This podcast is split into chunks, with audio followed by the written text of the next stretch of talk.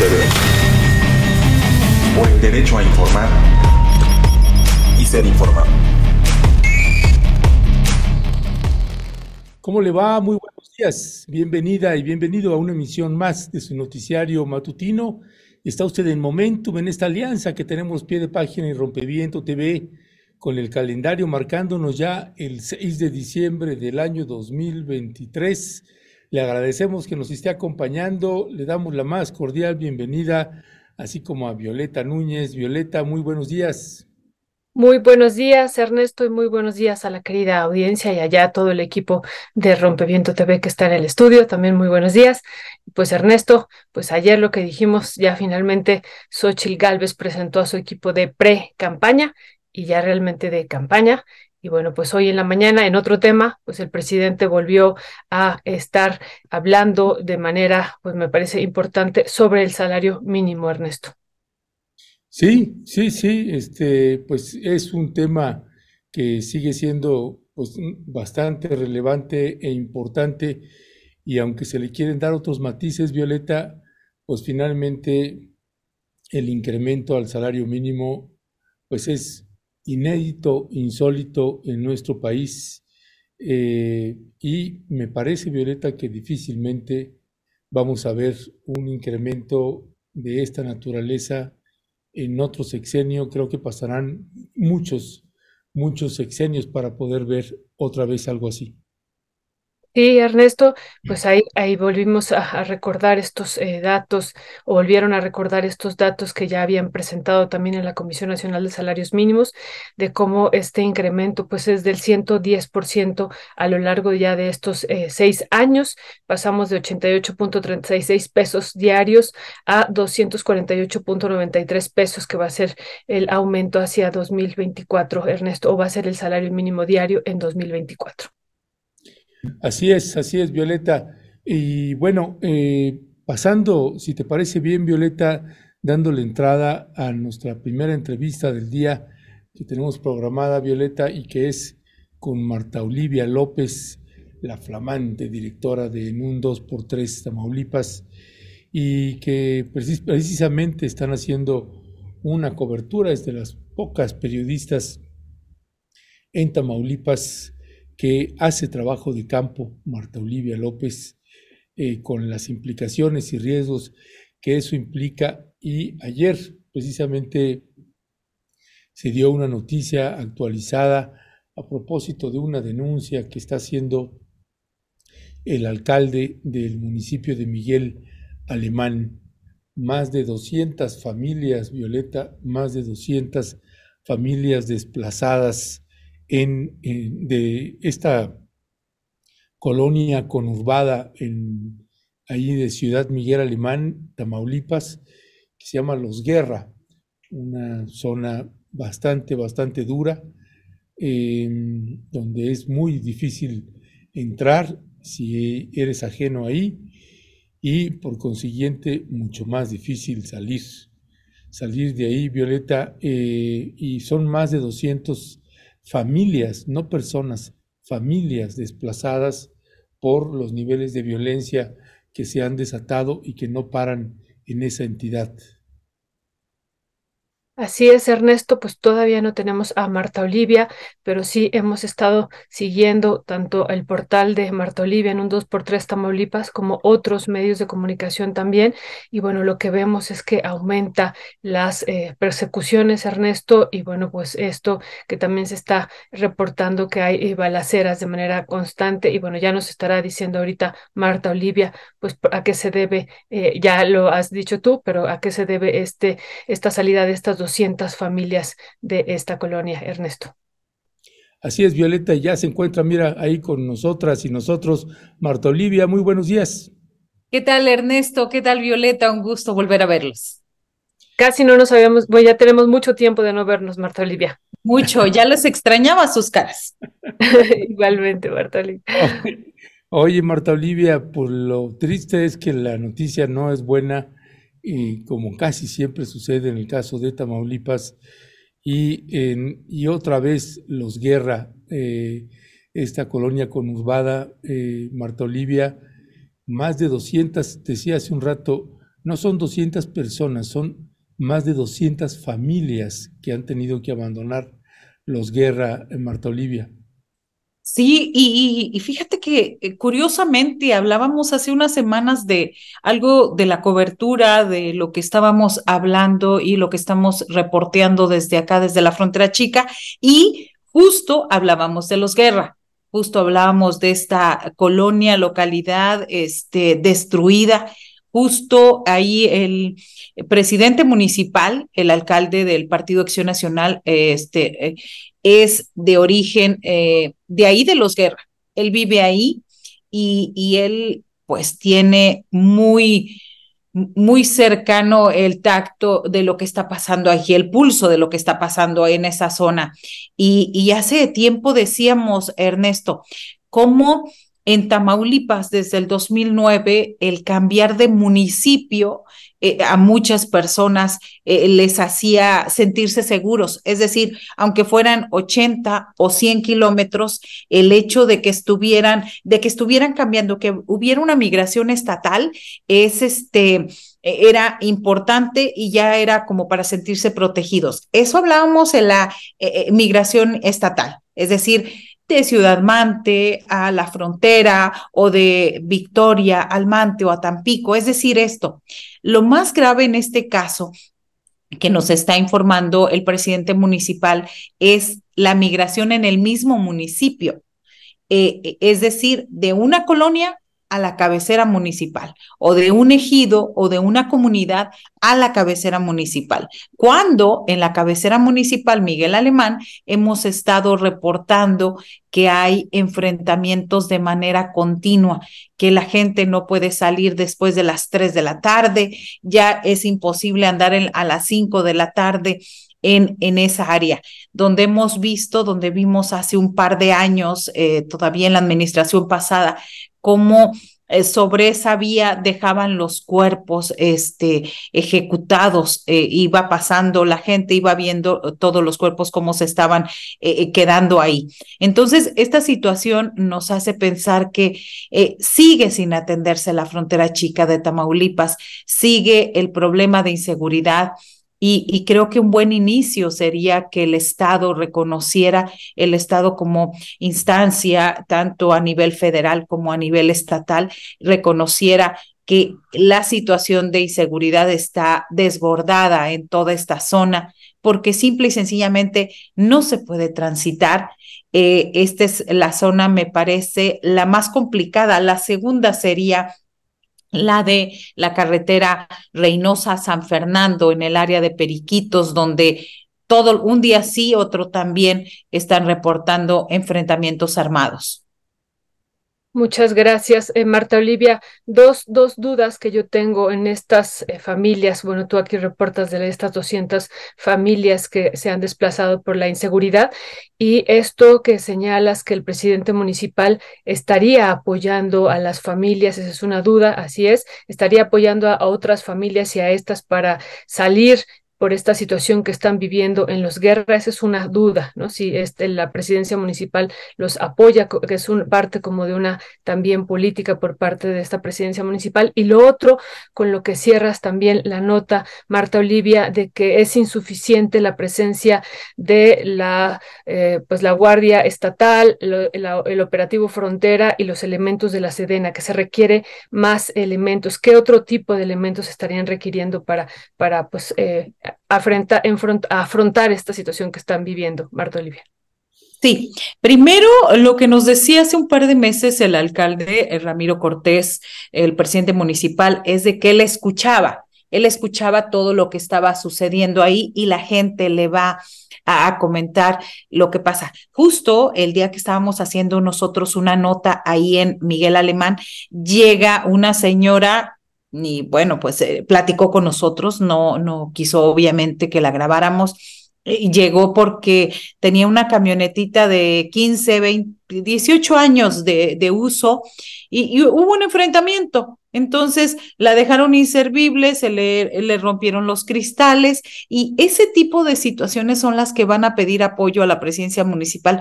Dice el alcalde, es que mi presupuesto ya va más para la llanta que le poncharon, eh, eh, el, vidrio que no puede, ya no puede circular ese automóvil simplemente porque es imposible, este, y, ese tipo de, detalles. Dice, el presupuesto se me va en, eso. Es un municipio pequeño de no más de cinco mil habitantes, eh, perdón, siete mil habitantes. De esos siete mil habitantes, cuatro viven en Los Guerra y el resto viven en la cabecera en su mayoría. Y bueno, ese es el tipo de apoyo. Él lo que ha hecho es estar insistiendo con las autoridades estatales y federales, pidiéndoles que volteen a ver a Miguel Alemán, pidiéndoles que revisen lo que está pasando. Ahí hay dos cárteles que están, eh, eh, e incluso nos llevaba a revisar, decía, de este semáforo para acá está un cártel no le puedo decir el nombre en ese momento porque íbamos ahí, y de este semáforo para allá es otro.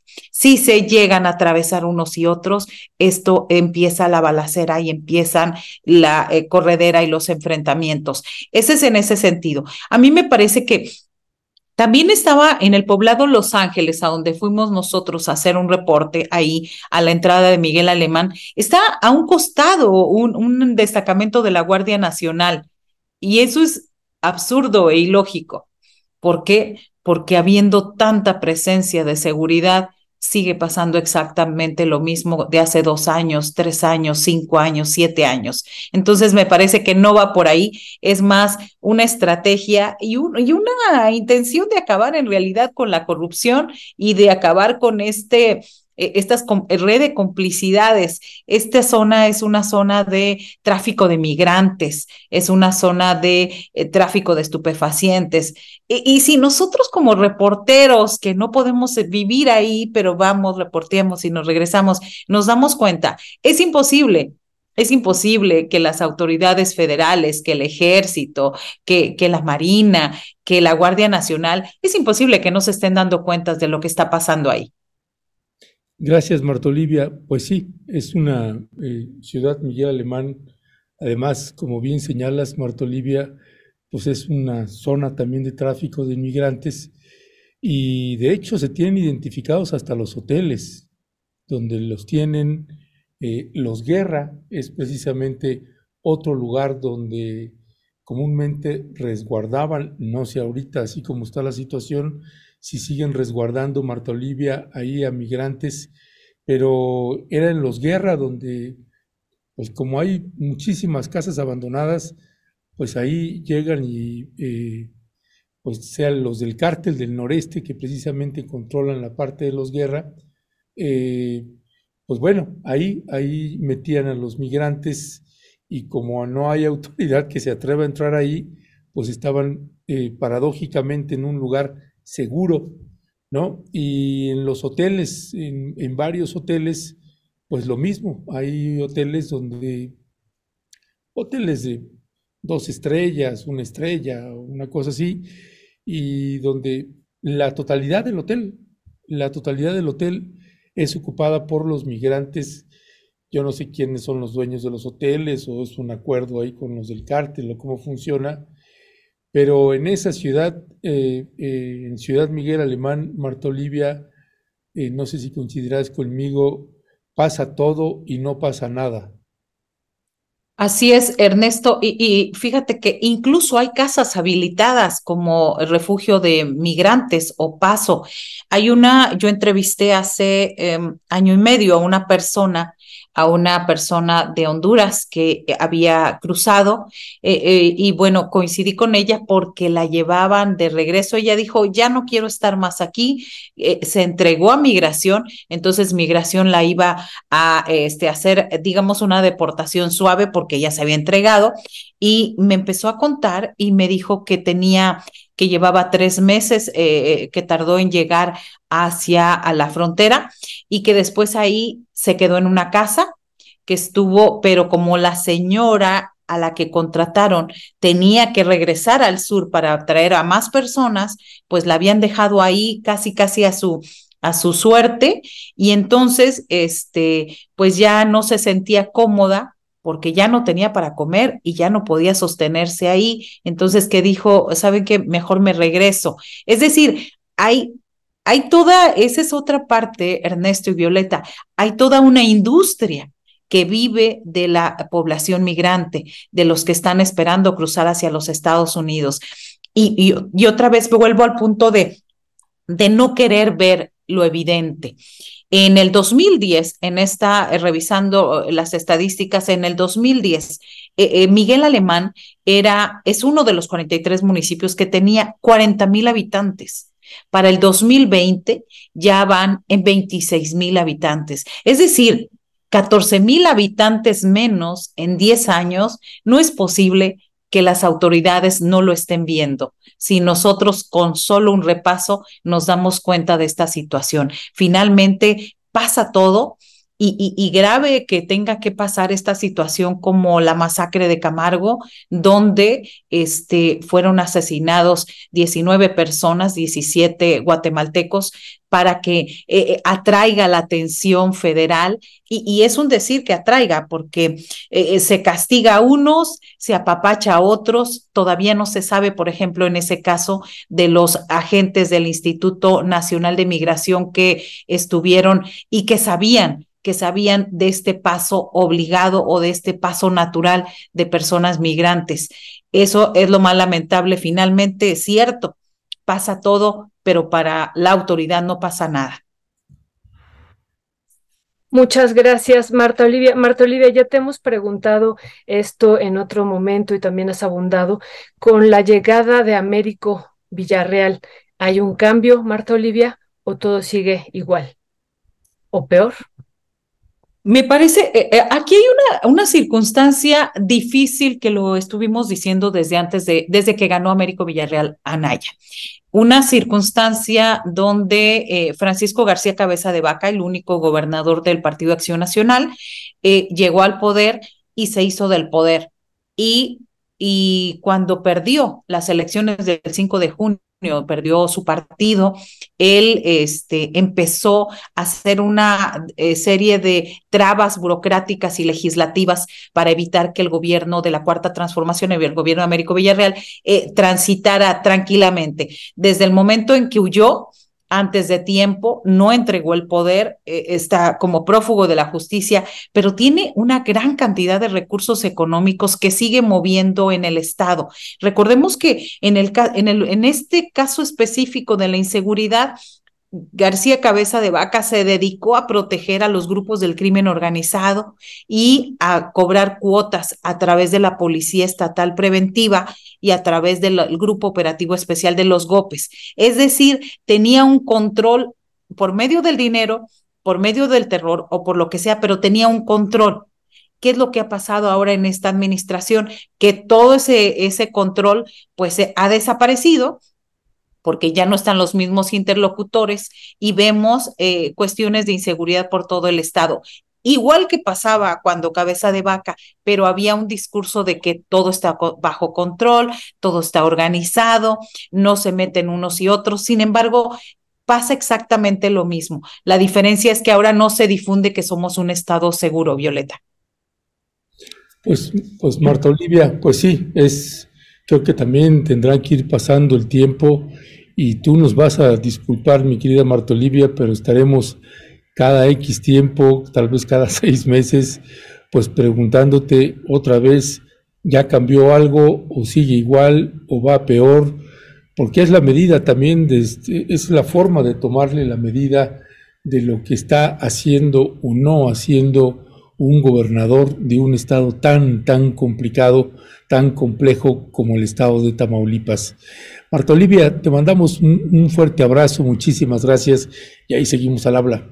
Sí, solo comentar rápidamente esto. Eh, eh, en, hablando de esta conformación política, ya no está, renuncia el rector, eh, el rector cabecista Guillermo ah. Mendoza Cavazos, y renuncia y con eso se resta autoridad o se resta poder al general Audomaro Martínez Zapata, que era quien lo sostenía. Entonces, creo que ahí eh, se siguen moviendo las piezas políticas, se siguen moviendo, así que la Universidad Autónoma de Tamaulipas, digamos, ya se la arrancaron a los cabecistas. Entonces, parece que no, pero de a poquito parece que, que está avanzando. Y si no avanza, también se los estaremos diciendo. Ya. Muchas gracias, Bueno, pero finalmente es una buena noticia que le hayan Es que, como bien señalas, parece que no, pero son pasitos para un entramado tan complejísimo y con estos tentáculos con los que sigue operando Francisco Javier García Cabeza de Vaca, pues no está fácil. Pues gracias, Marta Olivia. Oye, Marta Olivia, y por cierto, también quedó fuera, que él ya había sido considerado Javier eh, García Cabeza de Vaca para el gabinete, bueno, para este grupo que iba a estar conformando la precampaña y no ha sido ya enunciado, Marta Olivia. Bueno, aguas ahí, ¿eh? Yo sigo pensando, yo sigo pensando que él está considerado y está comprando una diputación plurinominal con Xochil Gálvez. Es decir, no, no se ha ido. Yo creo que solo se está reorganizando. No, eh, no creo que apareciera en esta primera conformación del gabinete, porque bueno, de por sí hay muchos impresentables, pero bueno, él es prófugo de la justicia. Le guste o no le guste, eh, eh, pueda impugnar o decir lo que sea, él no puede pisar Tamaulipas porque es de, ni, ni México. Es decir, hay una ficha, hay una alerta migratoria contra Francisco García Cabeza de Vaca por todo por todos los delitos que se le achacan, lavado de dinero, delincuencia organizada, entre otros. Entonces, eh, eh, simple y sencillamente, no podía aparecer públicamente en este, en este gabinete o en este eh, equipo de campaña de Xochil Gálvez. Pero ojo, ahí está Max Cortázar, que es de su gente. Ahí está muy cerca Roberto Gil Suárez.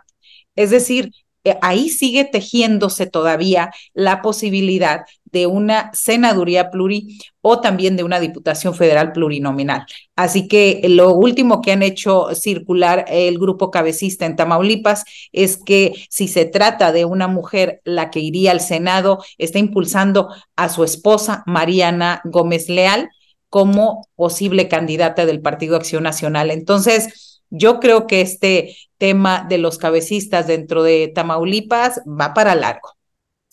Gracias, Marta Olivia. Pues como dices, faltan varios, pero él iba a encabezar la estrategia de seguridad, no ha sido nombrado, y faltan varios, como tú dices, impresentables, entre ellos, eh, decíamos, José Ángel Gurría, Carlos Ursúa y otros que me parece que también hay que mencionar que no, no fueron ayer nombrados, pero que están ahí, Marta Olivia. Así es que muchísimas gracias. Josefina Vázquez Mota regresó del más allá. ¿Qué cosa? Bueno, ya no está... pero además Además, este, recordemos que en el norte eh, el PAN tiene más presencia en, lo que es Nuevo León, perdón, en, bueno, Nuevo León con MC, pero Tamaulipas tradicionalmente ha ganado el Partido Acción Nacional. ¿eh? Entonces, eh, la tendencia, incluso hay que decirlo, en el caso de Morena, aquí en Tamaulipas, quien ganó fue Marcelo Ebrard, no eh, Claudia Sheinbaum. Entonces, esos son los puntos, un personaje más cercano ya no sabemos, ya no hablamos de izquierdas, más del centro hacia la derecha, aunque con estos nombramientos de Claudia, pues ya ni para qué decir, pero este, también, por eso el alerta del estado de Tamaulipas, ¿eh? Coahuila es eh, PRI, este, Nuevo León MC, y ahora acá es Morena, Morena muy pegadito, muy hacia el centro, más hacia la derecha.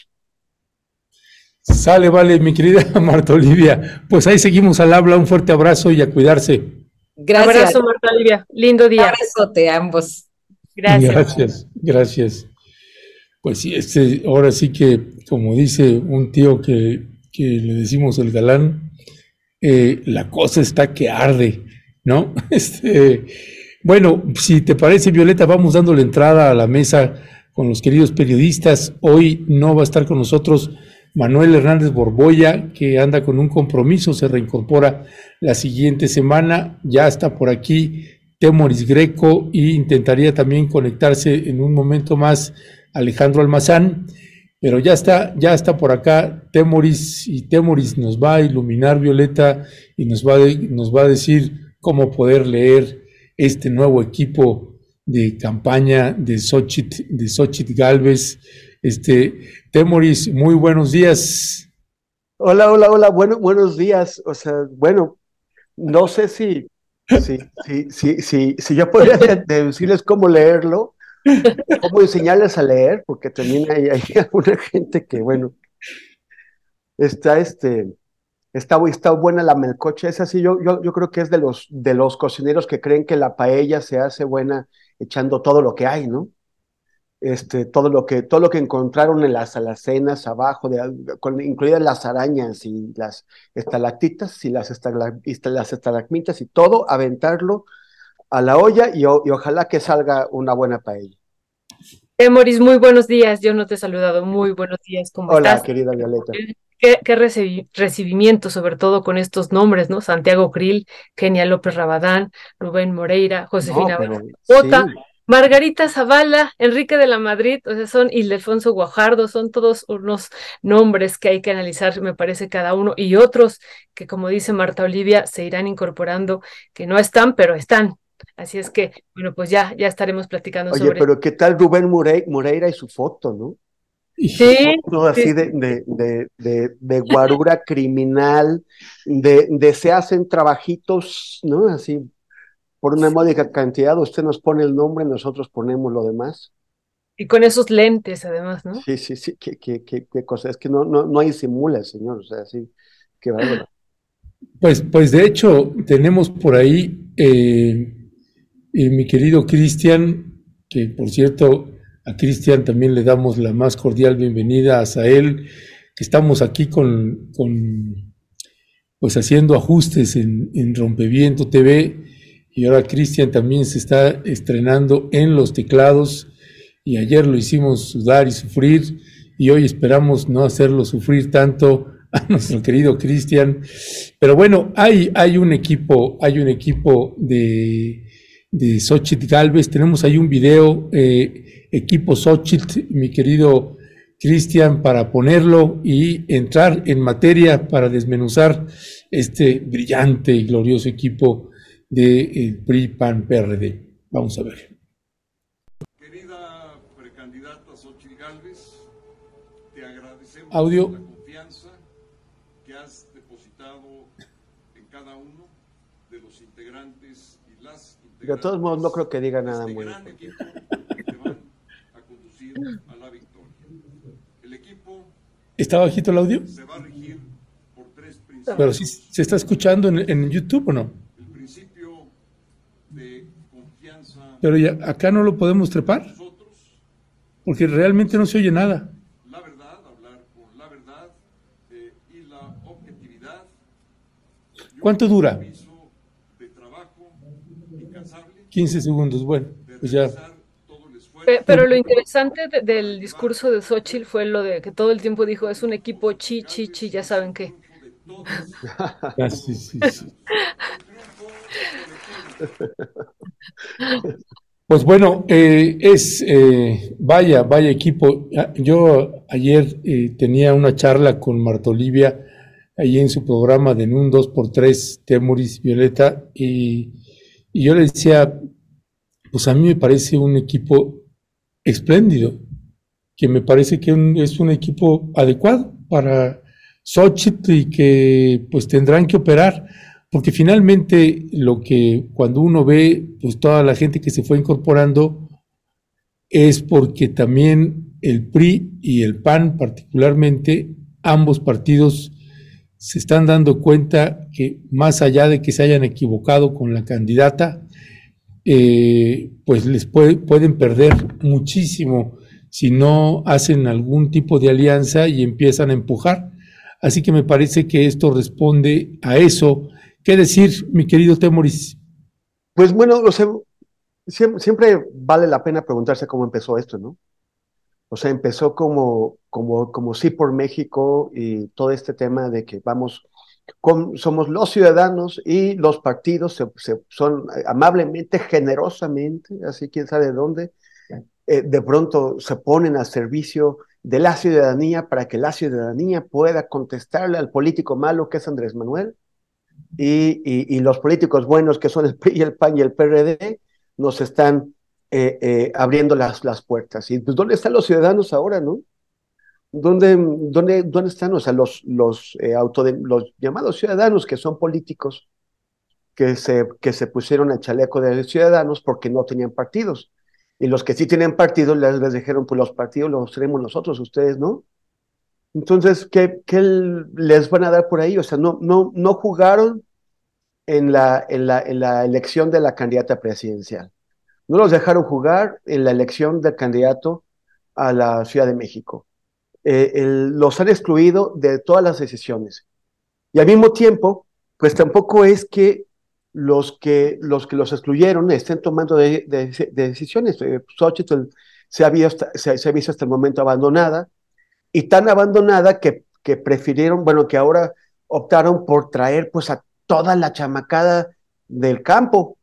O sea, llenaron, o sea, ve el montón de coordinaciones que hay, o sea, por poco hacen ya una, una, una, una coordinación de, de, de, de, quién coordina a los demás, y, o sea, de una coordinación de vamos a, a invertir más, más coordinaciones. Eh, cuando juntaron a todo el mundo, repartieron pastel pero pues es un pastelito. Y, la, la, cosa es, ¿quién va a poner a ese equipo a trabajar? O sea, es, es un equipo que efectivamente re, re, representa a todo el montón de, de fuercitas políticas, de fuercitas par, partidistas, partidistas que están detrás de Xochitl, pero que no tienen un factor común. Ni siquiera la candidata es un factor común, porque la candidata no manda, la candidata no dirige, la candidata no, no, no, no, no, no es una, una eh, líder de, de este grupo, o sea, no hay un liderazgo claro.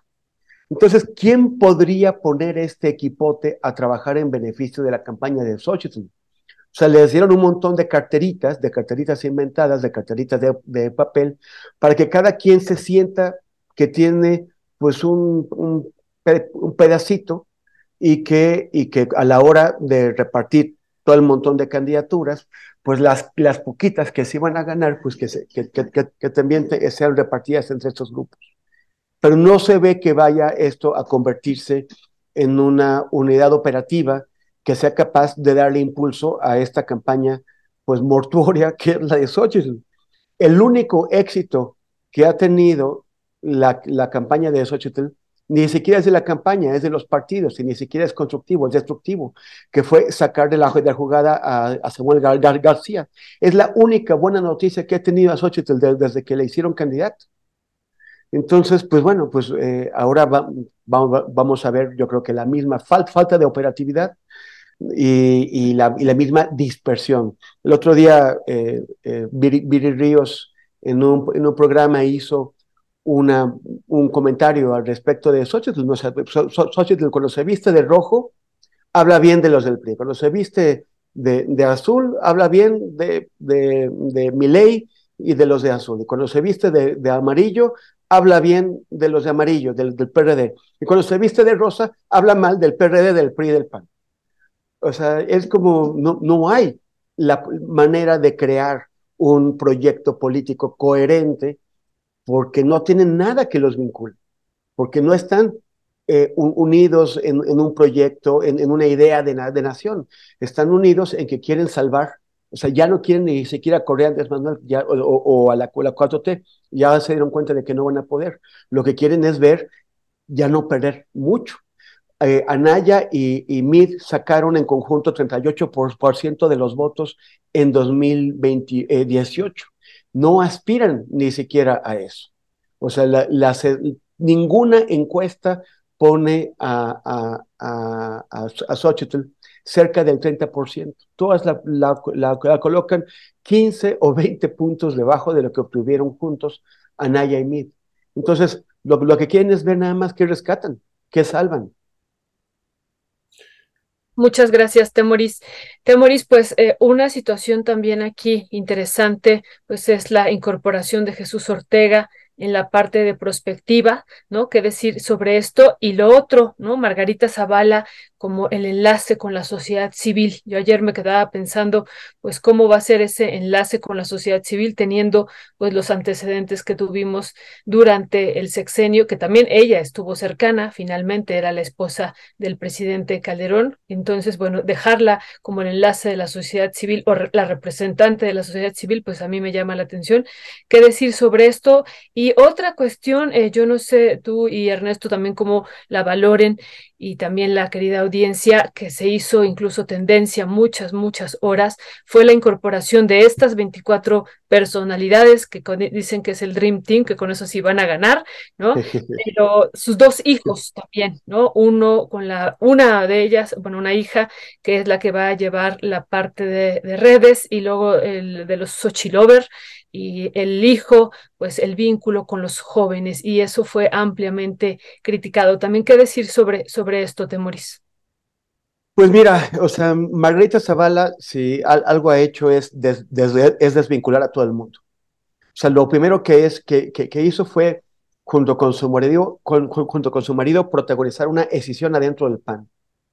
Y luego crear, intentaron crear un partidito de extrema derecha que no llegó a, ningún lugar, en parte porque se, se dedicaron a falsificar firmas, se, dedicaron a, a inventar eh, eh, apoyos y los exhibieron y, y, debieron haber procedido legalmente contra ellos porque esa falsificación de documentos pues es un acto ilegal y, lo hicieron masivamente. Y después se dedicaron ella y, su, y Calderón a hablar mal de todos aquellos de los que ahora son aliados. O sea, se dedicaron a, a atacarlos, a menospreciarlos, a despreciarlos y, ahora son, van, van, van de la mano con ellos. ¿Qué clase de vinculaciones puede hacer Margarita Zavala cuando, pues básicamente, eh, reflejando la soberbia de, un, marido que se siente pues por encima de todo México, eh, se ha dedicado a, maltratar a, a, toda la gente que, que se le acerca. Ya no digas a sus rivales políticos, sino a su propio sector político. Entonces, pues bueno, yo creo que ahí está, es muy pobre esta apuesta con Margarita Zavala. Y pues en cuanto a, tener eh, a sus hijos, que también han sido cuestionados por sus negocios, eh, como, algún tipo de faro de, atractivo para, pues para la gente joven, pues es también una, yo creo que una apuesta muy perdedora. Pero revela, revela o, o, una dramática ausencia de cuadros juveniles que sean capaces de enfrentar eh, el, reto que tienen enfrente, o un desprecio de los cuadros juveniles que sí tienen y el afán de seguir colocando pues a sus propios, o sea, eh, de, de, reivindicar el nepotismo. o las dos cosas. Pues gracias, gracias mi querido Temoris. Si te parece, eh, Temoris, vamos dando la entrada también al otro equipo coordinador eh, de Claudia Sheinbaum, que también eh, pues generó todo tipo de comentarios para bien, para mal. ¿Cuál es tu análisis del evento? ¿Cómo se desarrolló? ¿Los discursos? hemos estado pasando estos días fragmentos de los discursos de Juan Ramón de la Fuente y de la propia Claudia Sheinbaum y pues en cada mesa han ido colocando sus distintos ángulos. ¿Cuál es el tuyo, Temoris? Bueno, pues este, a nivel formal se ha ido muy bien, ¿no? Lo, han organizado bien, han ido, o sea, tienen todavía el, la piedra en el zapato de Ebrard, que no, que no, que no sabemos si Ebrard se sentirá que, que el descarrilamiento de Samuel vuelve a representar una oportunidad para él, o, o ya está cansado de, de, de, los, de los bandazos que dio y de los errores que cometió, entonces ya mejor lo dejará pasar. Pero, pero por lo pronto, este, la, todos los, los pasos que ha ido dando la campaña de, de, Claudia, pues han ido consolidando su relación con los distintos grupos eh, a los que está integrando en su coalición. Eh, ahí está el problema de, qué, de a qué grupo se está integrando en su coalición, ¿no? O sea, a, quién le puede gustar ver ahí, por ejemplo, eh, a, Alejandro Murat, que no le han dado una posición, pero que se supone que la, que la obtendrá pronto. ¿Y qué, representa Alejandro Murat? ¿no? O sea, eh, un, una de las, de las familias caciquiles, priistas, tradicionales de, de Oaxaca, que le hicieron mucho daño al pueblo oaxaqueño. Lo hizo Alejandro Murat propiamente, lo hizo su papá José Murat también. Eh, ¿qué, qué, qué, es lo que representa también este, pues, de darles un, un cierto papel a Monreal y, y a, Dan Augusto, que pues que no, que no han ayudado, o sobre todo Monreal, pero tampoco Dan Augusto han ayudado ni, ni representan el morenismo. A mí me parece que hay una, serie de, de, figuras muy interesantes. Eh, Me, me parece fantástico que esté Citlali Hernández, que esté Renata Turrent, que esté Regina Orozco, que, que haya eh, eh, esta, esta mirada hacia, hacia sectores que, que Andrés Manuel pues abandonó, que, que, que dejó caer y que eh, Claudia, que no pinta que va a hacer, o sea, a ver, a mí me parece que está manejándolo con mayor seguridad de lo que habíamos esperado, incluso con mayor autonomía, y que el propio Andrés Manuel le está cediendo márgenes de autonomía importantes, que, lo cual me parece muy bueno, muy sano, muy democrático, y, que, es, y que son, son, son muy buenas señales. Vamos a ver si esto continúa siendo así o no. Pero pero está, está demostrando control, eh, eh, autonomía y, y sin embargo el fenómeno López Obrador pues es irrepetible.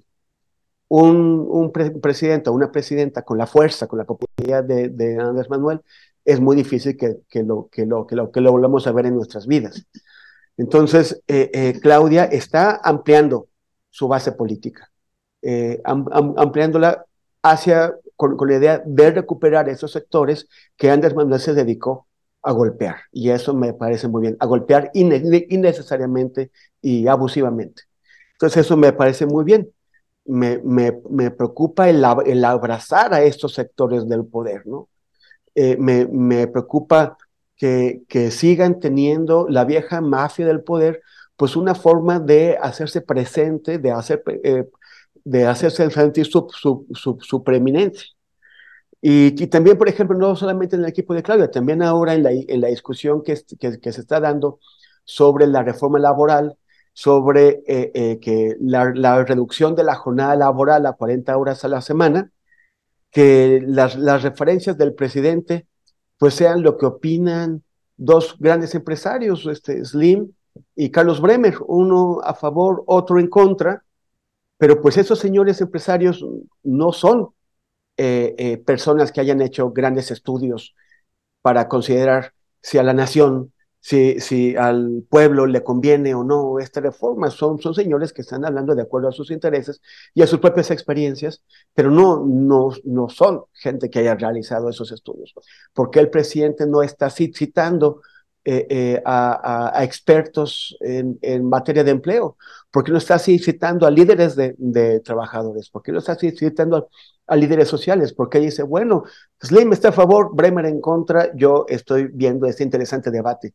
Está viendo el interesante debate de dos señores con, intereses que no representan a la mayoría del pueblo trabajador. Entonces, eso eh, a mí me parece que sigue siendo necesario avanzar en esta recuperación de la, de la voz de la mayoría de la gente y reducir el peso que tienen los magnates en la definición de las políticas públicas. Muchas gracias, Temoris. Pues sí, ese tema, ese último tema que tocas de la reducción de la jornada de trabajo será bien interesante discutirlo. Yo también he dicho y lo he comentado de broma con algunos compañeros de la UAM Xochimilco, de donde tú eres egresado, bueno, el presidente también, o se tendría que recurrir a la plusvalía absoluta de Marx, ¿no? De cómo ampliar la jornada de trabajo, lo que implica, y la plusvalía relativa, ya con determinadas características, reducir la jornada de trabajo, pero ampliar el grado de explotación, que eso para mí es lo que está aquí en el fondo y que después lo tendríamos que discutir, pero bueno, ya después eh, nos podríamos meter en eso. Yo ahorita, Temoris, te quería preguntar sobre, eh, además de este equipo de campaña que tú mencionas, este equipo de coordinadores por los, eh, de los diálogos por la transformación que fueron nombrados este fin de semana, entre ellos, bueno, Juan Ramón de la, eh, de la Fuente, que va a coordinar a estos coordinadores y entre ellos, bueno, Javier Corral, que decíamos, pues estuvo militando 41 años en el PAN, Gerardo Esquivel, que en algún momento, pues incluso, bueno, no fue ratificado en el Banco de México y el presidente así literalmente lo llamó neoliberal, Omar García Harfush, que vimos todo lo que pasó aquí en la Ciudad de México y cómo la izquierda finalmente cerró filas, y bueno, y otros eh, nombramientos que hubo y decíamos, lo hemos dicho durante lunes y martes, no nombró pues a los fundadores de Morena que habían estado encabezando también el proyecto de nación eh, y que había implicado un trabajo pues muy, muy serio de varios eh, meses y con muchas personas involucradas. Temoris, ¿qué decir sobre esto? Bueno, Juan, Ramón de la Fuente es una eh, apuesta hacia la socialdemocracia, ¿no? Es una apuesta hacia una perspectiva de izquierda moderada, de una izquierda eh, globalmente aceptada, y, globalmente me refiero que puede ser eh, bien, bien vista en Estados Unidos, bien vista en Europa, una, una izquierda que, que, trata de hablarle al centro también. Eh, y, eso no es, no es, necesariamente malo, siempre y cuando no, no, se pierde la perspectiva de la izquierda, izquierda, de la izquierda social. Y, ahí me parece que, que, es importante la presencia de Susana Harp, me parece que es importante la presencia de, Gerardo Esquivel, que, yo creo que es un gran acierto. Gerardo Esquivel, eh, pues no, no fue el, el conocimiento de, de Doro Esquivel, que es un experto en desigualdad, el, el, el, ámbito específico de atención de Gerardo Esquivel es estudiar el fenómeno de la desigualdad y buscar eh, soluciones para ellos. Y en un país como México, es uno de los países más desiguales del mundo a nivel de India o de Brasil, eh, eh, pues es un, es, un, es un tema que, que nos surge atender. la transferencia de, recursos a través, o sea, de eso, eso pues en la UAMX se sabe muy bien, la transferencia de recursos a través de los programas sociales, o sea, que son pues mecanismos asistencialistas, no provocan una transformación o un cambio en, el, en, las, en las relaciones económicas. Mejoran la urgencia, de, urgencia uh, la, por la oposición de millones de personas que, que, lo requieren, o sea, que, pero, pero esto no está realmente eh, ayudando a reducir la, la desigualdad. reducirla sería eh, cambios en las relaciones económicas que permitan que la mayoría pueda incrementar mediante, un, mediante proyectos productivos su participación en la generación del, del ingreso, en la generación del PIB y que, y que permiten que quienes tienen más que el 1%, pues eh, vaya reduciendo su, su, su, posesión o su participación en, el, en, el, en, la repartición del, gran pastel. Entonces, eh, yo, creo que Gerardo Esquivel es, eh, puede aportar muchísimo en eso, es un gran teórico, o sea, yo, creo que es, de las, de las, es la sorpresa que más me agradó ahí, sobre todo porque, como decía, o sea, lo único que, que, pasó con Andrés Manuel fue que fue dos años vice, vicegobernador del Banco de México y llegó y, ahí pues tenía una capacidad de acción, pero era vicegobernador, era uno de varios eh, que tomaban las, las, decisiones, estuvo un par de años y se fue. Entonces yo creo que esa es, un, ese es muy, muy buena eh, eh, opción. Y también José Merino, José Merino ha hecho una gran tarea en, Ciudad de México en, la, en, la, democratización del acceso a Internet. Entonces, este, también esa es, ese es, es muy, muy, buena adición. Eh, finalmente, creo que es bastante plural, acerca la, la perspectiva eh, un poco hacia el centro, pero eh, la, la, presencia de Gerardo Esquivel a mí me parece que va a, a conducir a un proyecto de transformación que tenga eh, mayores alcances que los que ha tenido el gobierno actual. Oye, ¿y el, y el nombramiento de Corral? ¿Cómo lo ves ahí? Ah, pues bueno, pues ahí este, eh, o sea, bueno, no, no, pusieron a Murat, pero pusieron a Corral. Eh, es, o sea, Corral siempre fue como, como que el panista más, este, más cercano, o quiso ser el más cercano a Andrés Manuel y luego ya no, ya no rectificó eso, pero parece que, ser, que, que se acercó eh, eh, a Claudia. Eh, antes de ser gobernador de Chihuahua, Corral, pues entusiasmó a, muchos por sus posturas progresistas, siendo un panista, ¿no? proviniendo del PAN, representaba pues una, un ala progresista del PAN, pero en, el, en, el, gobierno de, de, Chihuahua pues fue un desastre, y sobre todo que se movió hacia posturas que fueron consideradas pues bastante eh, eh, autoritarias, ¿no? O sea, como fue muy raro el comportamiento de, Corral como gobernador de, de Chihuahua, fracasó en su empeño por llevar, eh, por meter a la cárcel a Duarte, eh, acabó siendo su, sucedido por el duartismo vía, vía, Maru, vía Maru Campos. Entonces, este, pues bueno, pues Corral ahí eh, tampoco sabemos ya qué representa, porque políticamente pues parece haber perdido todas sus fichas, o sea, eh, el panismo lo, lo, lo, encueró en Chihuahua, eh, entonces ya, ya se quedó sin el apoyo del PAN, obviamente no es priista, pero tampoco logró pasarse al obradorismo y ahora, ¿qué, qué representa en términos de, de canicas que lleve a la bolsa de Claudia? No lo sabemos, eh, pero bueno, vamos a ver. Muchas gracias, Temoris. Te toca a ti, ¿verdad, Ernesto? Perdón, te toca no, a ti. No, adelante, adelante.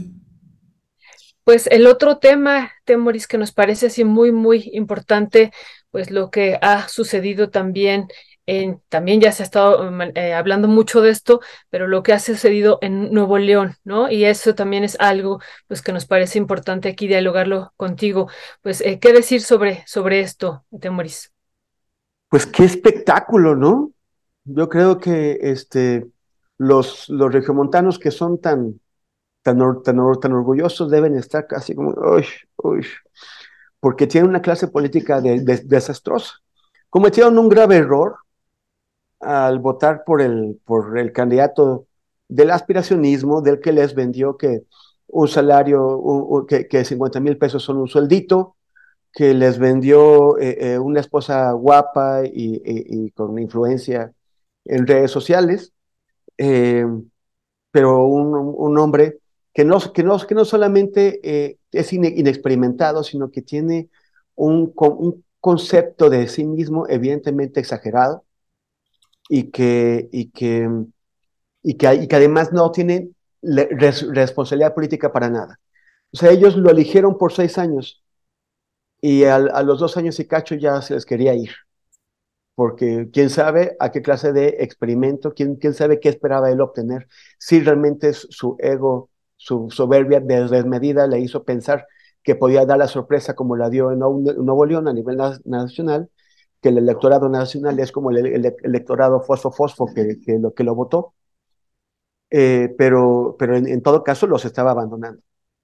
Y, y, al final no lo hizo porque quería todo, ¿no? Quería, o sea, ¿a, a, quién, ¿a quién se le ocurre? O sea, es que como una cosa eh, a todas luces no, no recomendable, ¿no? Para cualquier mentalidad sana. Si tú tienes una minoría en el Congreso que ni siquiera es minoría, es mini minoría en el Congreso. Y, al dejar la gobernatura, pues abres todo el espacio legal y político para que el Congreso lo ocupe y de pronto y darte cuenta muy tarde que estás cometiendo un grave error y hacer todo este show. O sea, es como fue eh, pues una, una, una cadena de estropicios, de, vergüenzas.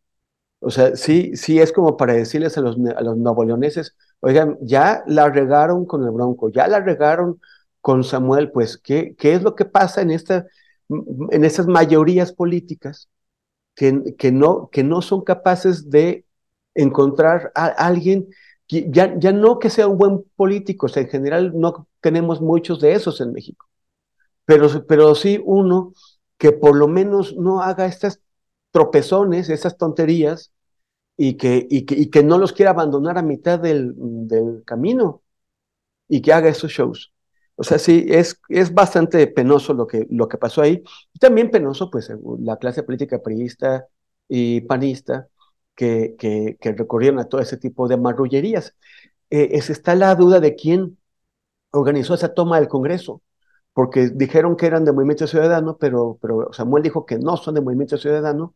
Y pues bueno, es también eh, un, acto escandaloso. O sea, todo lo que ha pasado este fin de, semana en el Congreso de, Nuevo León es para, dar pena y para avergonzar al electorado de Nuevo León que, que, que, tienen esos políticos. ¿Qué rumbo le ves entonces a Movimiento Ciudadano después de ese discurso que se echó ahí, eh, un discurso fosfo, fosfo de Dante sí. este, y diciendo, ahora van a saber con quién se están metiendo y todos estamos temblando. ¿Qué decía al respecto, Temoris? Pues, pues, pues dijo eso, van a saber con, quién se están metiendo mientras salía con sus zapatitos naranjas eh, eh, a, a, tiktokear eh, en vivo. Y, pues más, más bien es que es bastante grotesco Dante Delgado. O sea, él es un, un operador político talentoso tras bambalinas, de los que funcionan mejor si no dan la cara.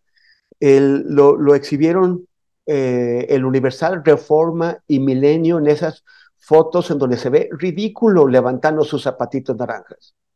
O sea, es, como, como, señor, ya siéntese y siéntese en lo oscurito y opere como usted sabe hacer, porque su partido lo necesita, está en grandes problemas. Ahora, Movimiento Ciudadano eh, eh, acaba, o sea, iba, se acaba de dar un encontronazo superior. O sea, todavía no arrancaba la, nave, una nave que, habían pintado de naranja, fosfo, fosfo también, y que pum, vamos, vamos a, ocupar la, segunda posición, vamos a acabar con el, con el PRIAN, y de pronto apenas estaba empezando a salir del muelle, pum, se fue a pique. Bueno, ya están en el fondo, ya, están, ya no pueden ir más, más, más abajo. Entonces, todo lo que hagan a partir de ahora tiene que ser para tratar de recuperarse. Y, a mí me parece que lo pueden hacer si encuentran algún candidato sorprendente. O sea, están, o sea, están precisamente, habiéndolo perdido todo, tienen la libertad para, y dos meses, dos meses que, son, que pueden ser muy útiles, para encontrar a alguien que sorprenda y que vuelva a encarrilar al movimiento ciudadano y que quizás le, le permita mantener su 7% de 2021 y quizás hasta volver a presentarle un reto a Xochitl. Eh, eh, ahora, la, la, duda es, ¿esta opción será Marcelo Ebrard? Marcelo Ebrard eh, no habrá tenido suficiente con todo lo mal que le fue en este periodo, que debe haberle dejado pues un daño emocional muy grave porque no, no solamente no pasó nada de lo, que, de lo que quería, sino que cometió error tras, tras, tras error y acabó pues vapuleado, ninguneado, eh, por, por todos, por, por, por la oposición, por, por Morena, por la oposición, por la ciudadanía. Todo el mundo lo vapuleó. Entonces, bueno, ¿habrá tenido suficiente o estará viendo ahora la oportunidad de eh, volver eh, a, lanzarse y, e ir por más trancazos? Yo, yo creo que, que, que ahorita pues debe estarse preguntando qué hacer, debe estar reuniéndose con su, con su equipo eh, para ver si, si, vale la pena finalmente sí salirse de Morena o ya decir, bueno, ya tuvimos suficiente, vamos a quedarnos tranquilitos a ver qué conseguimos como segunda fuerza de Morena. Muchas gracias, Temoris. Y hacia el futuro, Temoris, ayer eh, comentábamos pues que a mí me ha alarmado de repente escuchar a varios, a mí me toca dar clase diario en la universidad, en la Autónoma Metropolitana Temoris, y me alarmaba los últimos días escuchar a varios estudiantes decir pues que estaban con Samuel García, ¿no? Que, les parecía interesante la forma en cómo pues eh, tenían esta campaña en TikTok y eso me alarmaba y bueno, yo los escuchaba y bueno, yo daba mi opinión, pero eso me parece que hacia futuro tenemos que preocuparnos, e-, esa es una, una situación eh, que, y además, bueno, Samuel García ha dicho que va, no, no, va para esta, sino que va hacia la otra también, la, la elección del 2000 30. Entonces, bueno, esa es una situación. Y lo otro, Temoris, el día de ayer salieron estas encuestas del financiero y algo a mí que me llamó la atención y he visto que se ha discutido poco es el 52% de aprobación de López Obrador y de su gobierno en las universidades. Yo pensé que ya este era menos, pero es interesante este dato y bueno, conectarlo con esto pues que se está planteando ahora en la universidad. ¿Qué decir sobre esto, Temoris? Bueno, yo, o sea, yo, yo creo que los, que, que los universitarios no, no son un sector como, como ajeno a la estratificación social del país.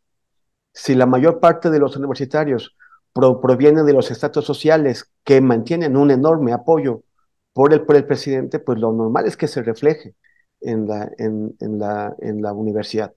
Eh, los, los, los, sectores que han caído en la, en la, desafección, pues tienen que ver más con las clases medias y altas, y las clases altas pues estarán en las clases, en, las universidades privadas, habrá que ver cómo se segmenta esta encuesta eh, por, por, públicas y por privadas, pero eh, las clases medias que eh, van a la universidad, pues yo, yo creo que ahí habrá una mayor pluralidad, gente que, que, se mantiene en la izquierda obradorista, gente que sea en la izquierda no obradorista o, hay, o antiobradorista, porque hay de, de las tres. Y, este, y, y, gente que, que ya está en el, en el antiobradorismo, que también se convierte en antiizquierdismo y anti, anti movimientos populares y todo. Pero, pero eso no me, no me, no me sorprende. Eh, eh, la, eh, la, la, encuesta del, del, del, financiero se aparta un poco de, otras encuestas que habíamos visto, le da un poquito más de preferencias a Xochitl, menos, menos a, a Claudia, pero sigue observando una diferencia de 20 puntos que, se antoja pues inalcanzable. Desde descontados indecisos, queda en 55% la preferencia por Claudia, que es, pues, es, es, pues, es, tiene que cometer errores gravísimos para, para perderla, y por la forma en que está tomando el control de su campaña, parece, no parece que los vaya a cometer. Entonces está, está bien ahí. Y se me está yendo la, la, primera pregunta, porque esa vez nada más hiciste dos y se me fue una. Esa nada más dije, no, porque si no te, te Moris me regaña si hago tres, entonces dije, mejor nada más dos. ¿Pero la primera cuál era? No, sí, ya, ya la contestaste. ¿Ah, sí, ya. Ah. Sí, era esta, esta parte de, de, lo de el, que ven los estudiantes fresco, el, el discurso. Ah, ya, ya, ya. Ah, sí, Y, y, sobre Samuel, sí. Esto, bueno, debe, debe, haber un sector de jóvenes que sí. O sea, a ver, ¿qué, qué es lo que pasa? Que, que hay, o sea, siempre, siempre ha habido eh, un sector de la juventud que está más politizado, un sector de la juventud que, que, que, está más involucrado en las luchas sociales, que un, un, sector de la juventud que lee, que participa, y hay otro sector que, bueno, antes se, se dejaban eh, influir por lo que decía Televisa o por lo que decía te, eh, TV Azteca, y ahora se deja influir por lo que dicen ciertos influencers, ¿no? O sea, la, la, la diferencia es eh, de dónde toman la información frívola o, las, o, la actitud frívola. Si antes de los, del programa Hoy o, del, o, de, o de Paco Stanley y, y, ahora lo toman de Mariana Rodríguez o de, o, de Chumel Torres. Entonces, bueno, pues si, si, si les importa ese tipo de información, yo, no, me, no, no, me parecería extraño porque siempre ha ocurrido y también siempre ha habido juventud militante o juventud participativa, juventud informada, que, que, que es la que finalmente eh, impulsa los, los, los, grandes cambios, ¿no? Es normal, o sea, la, la, la, candidatura de Samuel estaba orientada hacia esos jóvenes, a esos jóvenes que están interesados en la frivolidad, en la banalidad, que están interesados en, en, en, en, algún día poderse ir de compras a McAllen. Bueno, pues está bien, o sea, es, hay una juventud que, que tiene esos, esos ideales, esas aspiraciones. Otra parte, pues no la tiene. ¿Y hacia 2024 Samuel García tiene futuro? Yo, yo, lo, yo veo, después de todos los shows de, de ahora, este, yo, yo, yo lo veo más complicado. Eh, eh, habrá adquirido un poquito más de experiencia. No sabemos si habrá limado un poco esa soberbia, esa soberbia. Él di, dice que tiene tres doctorados en, leyes, eh, uno por una universidad que no, se conoce, otro por el TEC de Monterrey, otro por la Autónoma, por la Autónoma de Nuevo León, pues eh, ¿cómo los consiguió? Porque eh, no parece haber entendido que en Nuevo León, como en el resto del país, en ausencia del gobernador, el Congreso elige al, al, sustituto. O sea, o sea que, que, no sea, o sea, que no lo haya entendido o, o, pensó que, finalmente lo que se impone son siempre las, las marrullerías de los abogados. Eso es lo que aprendió en los doctorados, que con marrullerías eh, se puede eh, torcer la ley. No, no lo consiguió, eh, ya, lo, ya lo aprendió. A ver si, si, si, si, se le lima un poquito la soberbia, pero a mí me parece que su personalidad quedó muy tocada con, con, con, el show que acaba de hacer. Y no, no, y no solamente el show, la demostración de que su compromiso con, de seis años con los novoleonenses duró dos años y dos meses. Bueno, pues ya está, ya está ahí echando el rollo en varios spots de que pues ahí está y que pues no se va y que siempre se quiso quedar, etcétera, etcétera. Pero que en realidad quería ayudar a, a Nuevo León desde la presidencia de la República para poder ayudarlo más. Pues bueno, es la clase política haciendo política, Temoris. Y con sus tres doctorados, ¿no? Que nos recuerda un poco a Sandra Cuevas que decía con sus dos maestrías y sus diez, y que estudió en diez países y se acuerdan todo este discurso, ¿no? Entonces aquí con sus dos doctorados, pues va. Oye, pero ya viste que, que, que, les, que les preguntó Sandra Cuevas, que dijo, bueno, y si, y si, y si me ofrece una candidatura al Movimiento Ciudadano, ¿ustedes me, apoyarían? Y los de MC, no, no, no. O sea, si ya, si ya les, les, prohibió a los panistas que la llevaron al poder, les, les prohibió hacer, campaña en la, la Cuauhtémoc, los de MC dicen, no, el alacrán está en el lomo de aquellos, no nos lo vamos a echar nosotros encima. Pues sí, yo nada más con el, con el discurso y el largo tuit que publicó ahí eh, Dante Delgado, cuando dice una parte que dice, bueno, no crean, los jóvenes no se van a quedar sin candidato. Habló eh, desde el género masculino, no abrió posibilidad de candidata y pues quién, quién si, si dicen los jóvenes no se van a quedar sin candidato, pues de quién, a quién se está refiriendo. A él, a él, Ernesto, a él. no, ahí, ahí, ahí precisamente ahí se descartó, ¿no? Ahí, precisamente se autodescartó, pero pues sí, claro que. Pero ¿para qué se puso algunos, los, tenis para verse joven? Algunos, los tenis. Algunos nos quedamos pensando, como ahorita lo acabas de mencionar, en Marcelo, si se quedó por ahí alguna llamita prendida. Oye, Ochumel. bueno, es, bueno, si, si tienen a este, a este chavo actor ahí de, de Quintana Roo, de... Ah, sí, a Palazuelos. Palazuelos, que va para senador.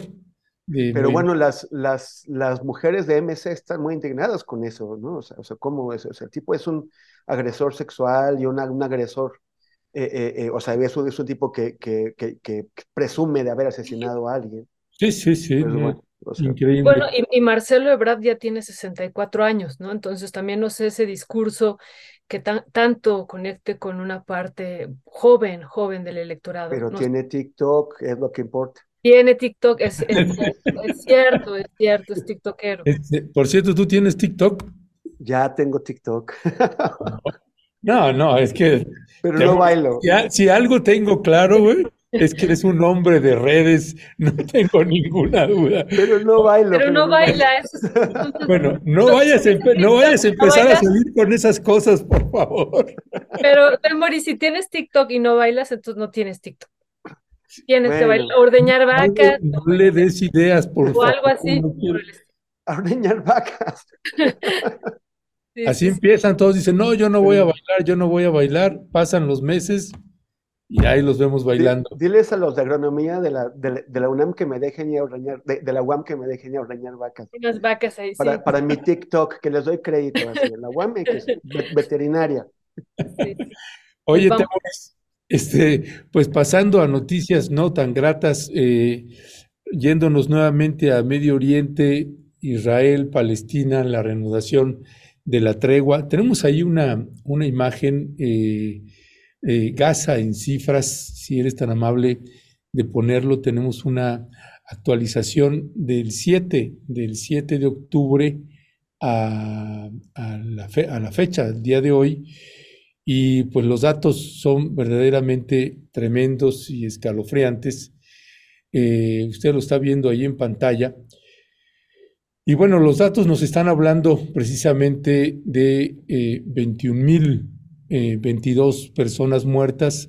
Estamos hablando del 7 de octubre al 1 de diciembre. Eh, 8.312 niños eh, y niñas, mujeres 4.270, civiles 19.660, 76 periodistas muertos, daños en escuelas 262 unidades habitacionales completamente destruidas, 60.100, personal sanitario eh, atacado, 455, de esos murieron 212 y heridos hay 243. Hay 37.400 personas heridas. Eh, 1.780.000 personas desplazadas y sedes de prensa destruidas y dañadas, pues 144, y no se está hablando aquí de desaparecidos, que esa es la otra cifra también dantesca. Eh, Temoris Greco, ¿qué decía al respecto? Bueno, lo, primero es que el, público puede tener alguna confusión entre la diferencia entre estas cifras y las que se están dando a conocer más ampliamente, que son las del Ministerio de Salud de Gaza. El, e, esto, si, no me equivoco, Ernesto, es del, Euro, del Observatorio Euromediterráneo de Derechos Humanos. Exacto, exacto, exacto. Sí, es que a veces ponemos ese y a veces ponemos el de el de Gaza precisamente para ir contrastando o las cifras que maneja también eh, la media luna roja palestina. La, diferencia entre esas cifras es que aunque, el aunque Biden y por supuesto Israel digan que, que el Ministerio de, Salud de Gaza está inflando los números, eh, lo cual la ONU y otras agencias han dicho que en el pasado, en otras guerras, el Ministerio ha dado números correctos y que, y que ellos creen que los números que se están dando ahora por el ministerio son correctos, el ministerio solamente da cuenta de los cuerpos que identifican. O sea, de, los, de, los cuerpos que llegan a las morgues o, a los sitios, porque ya las morgues evidentemente no pueden, o sea, o, a los, o, que llegan a los cementerios o todo eso, y que pueden contar y constatar quiénes son. Por eso también el Ministerio de Salud está dando ante las críticas o, acusaciones en falso de que, de que, de que no, no, son cifras correctas, está dando los nombres también de las, de las personas que murieron. O sea, son bastante cuidadosos en eso. El problema es que cuando tú tienes ese tipo de guerras, que, que, que de, arrasar todo, eh, pues que en donde no puedes sacar los cuerpos de, debajo de los escombros, o que incluso son bombas que, que básicamente desaparecen todo, incluidas las, las personas, pues todos esos cuerpos que no, que no son hallados no están incluidos en la cuenta del Ministerio de Salud de Gaza. Eh, hay un, una, una, estimación de hace una semana que yo que conocía que serían unos 6.500 los cuerpos no incluidos en la estimación o, en, el, en, la estadística del Ministerio de, Salud. No sé, no, no, he visto la explicación del Observatorio Euromediterráneo de cómo ellos llegan a sus, a sus, a, sus cifras. Pero en todo caso hay una cifra oculta de cuerpos que no han sido hallados. Eh, eh, eh, también otra cosa que quisiera contar es que pues, nada más se, se toman en cuenta los muertos y, y, se, y se suele dejar de lado el número de, de, heridos.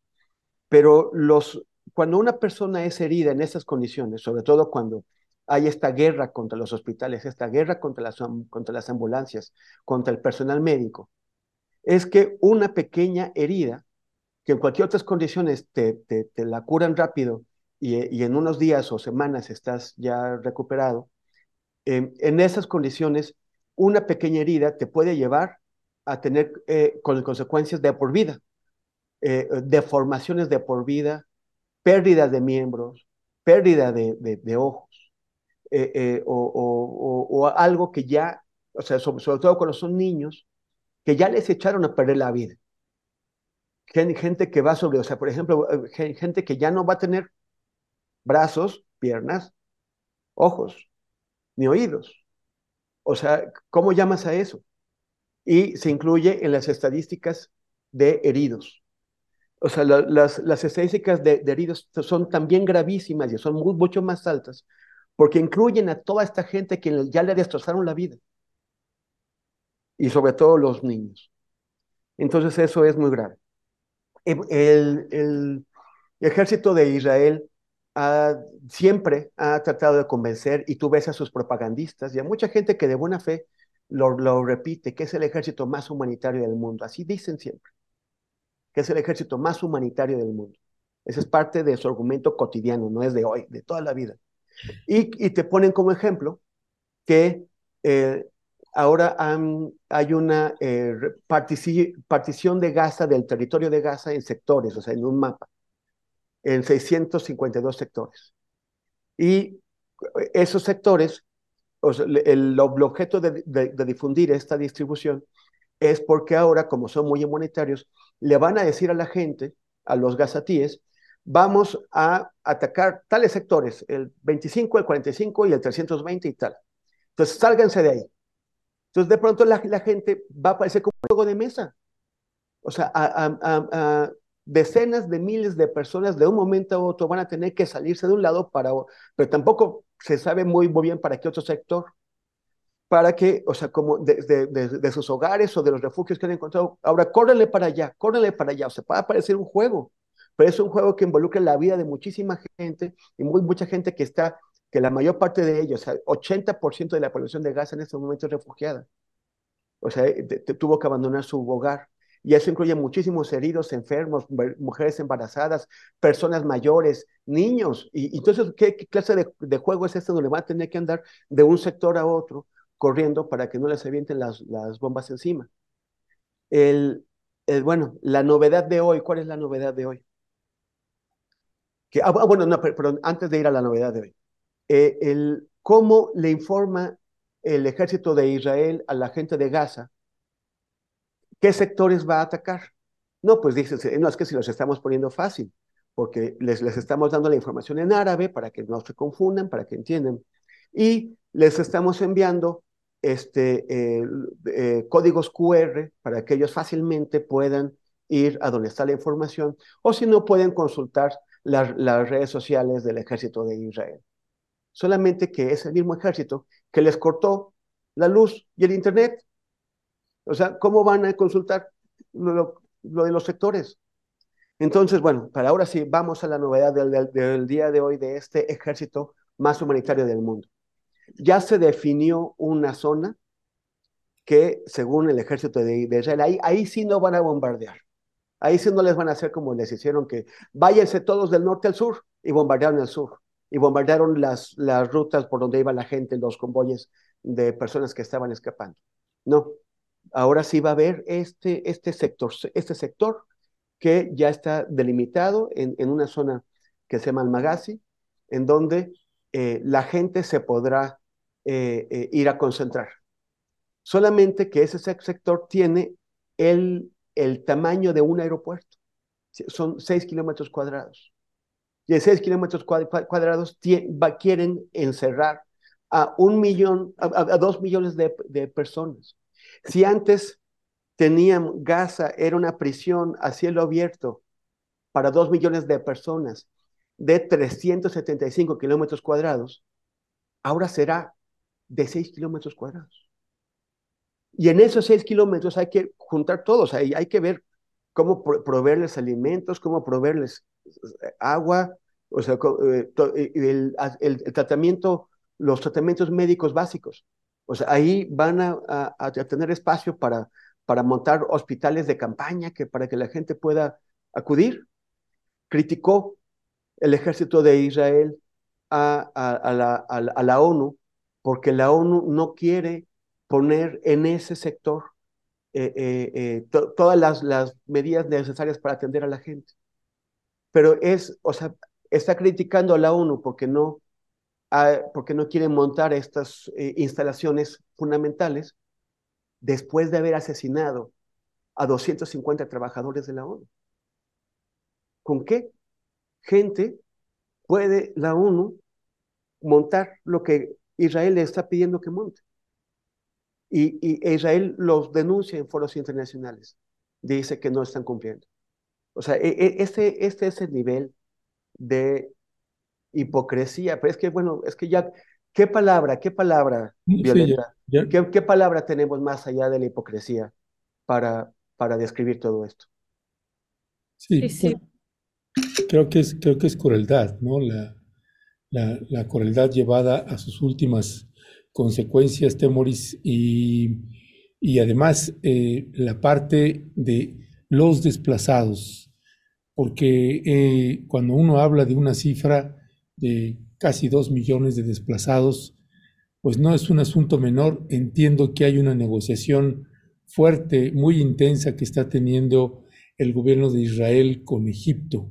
Y Egipto dice, no vamos a aceptar a los palestinos acá, eh, tienen una posición bastante dura, pero hay negociaciones fuertes e importantes.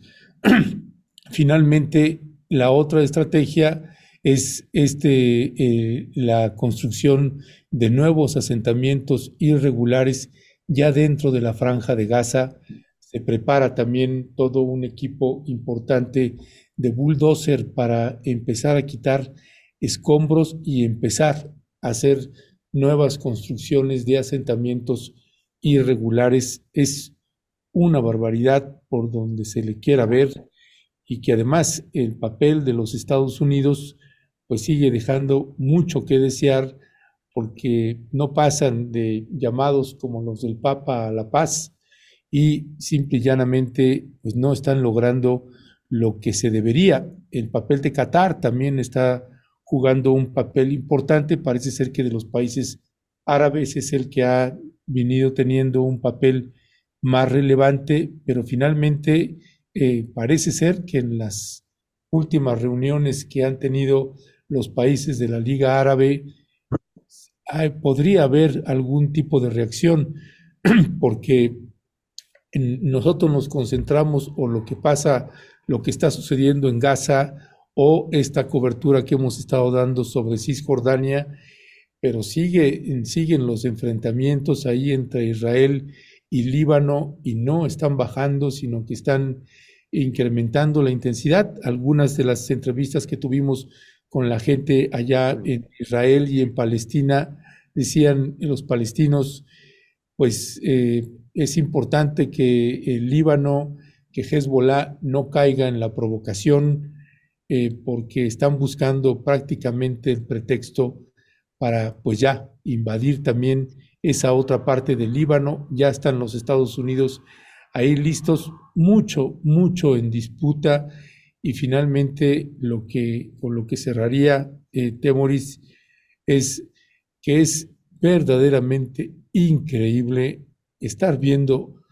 todas estas imágenes, hablar de estas cifras, de este genocidio a cielo abierto y que no haya un país que ponga, un país poderoso que ponga un llamado enérgico, y que le pueda, por lo menos, que se vean intenciones reales de detener un genocidio, pues prácticamente televisado en redes sociales y en algunos medios de comunicación, los que sí tienen acceso allí en la franja de Gaza.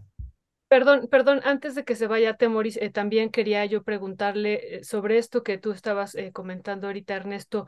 China se ha estado manifestando en las últimas horas, Temoris, ¿no? No habíamos visto un papel, me parece, así como el que está teniendo ahorita, ¿no? Y ya está llamando a los Estados Unidos.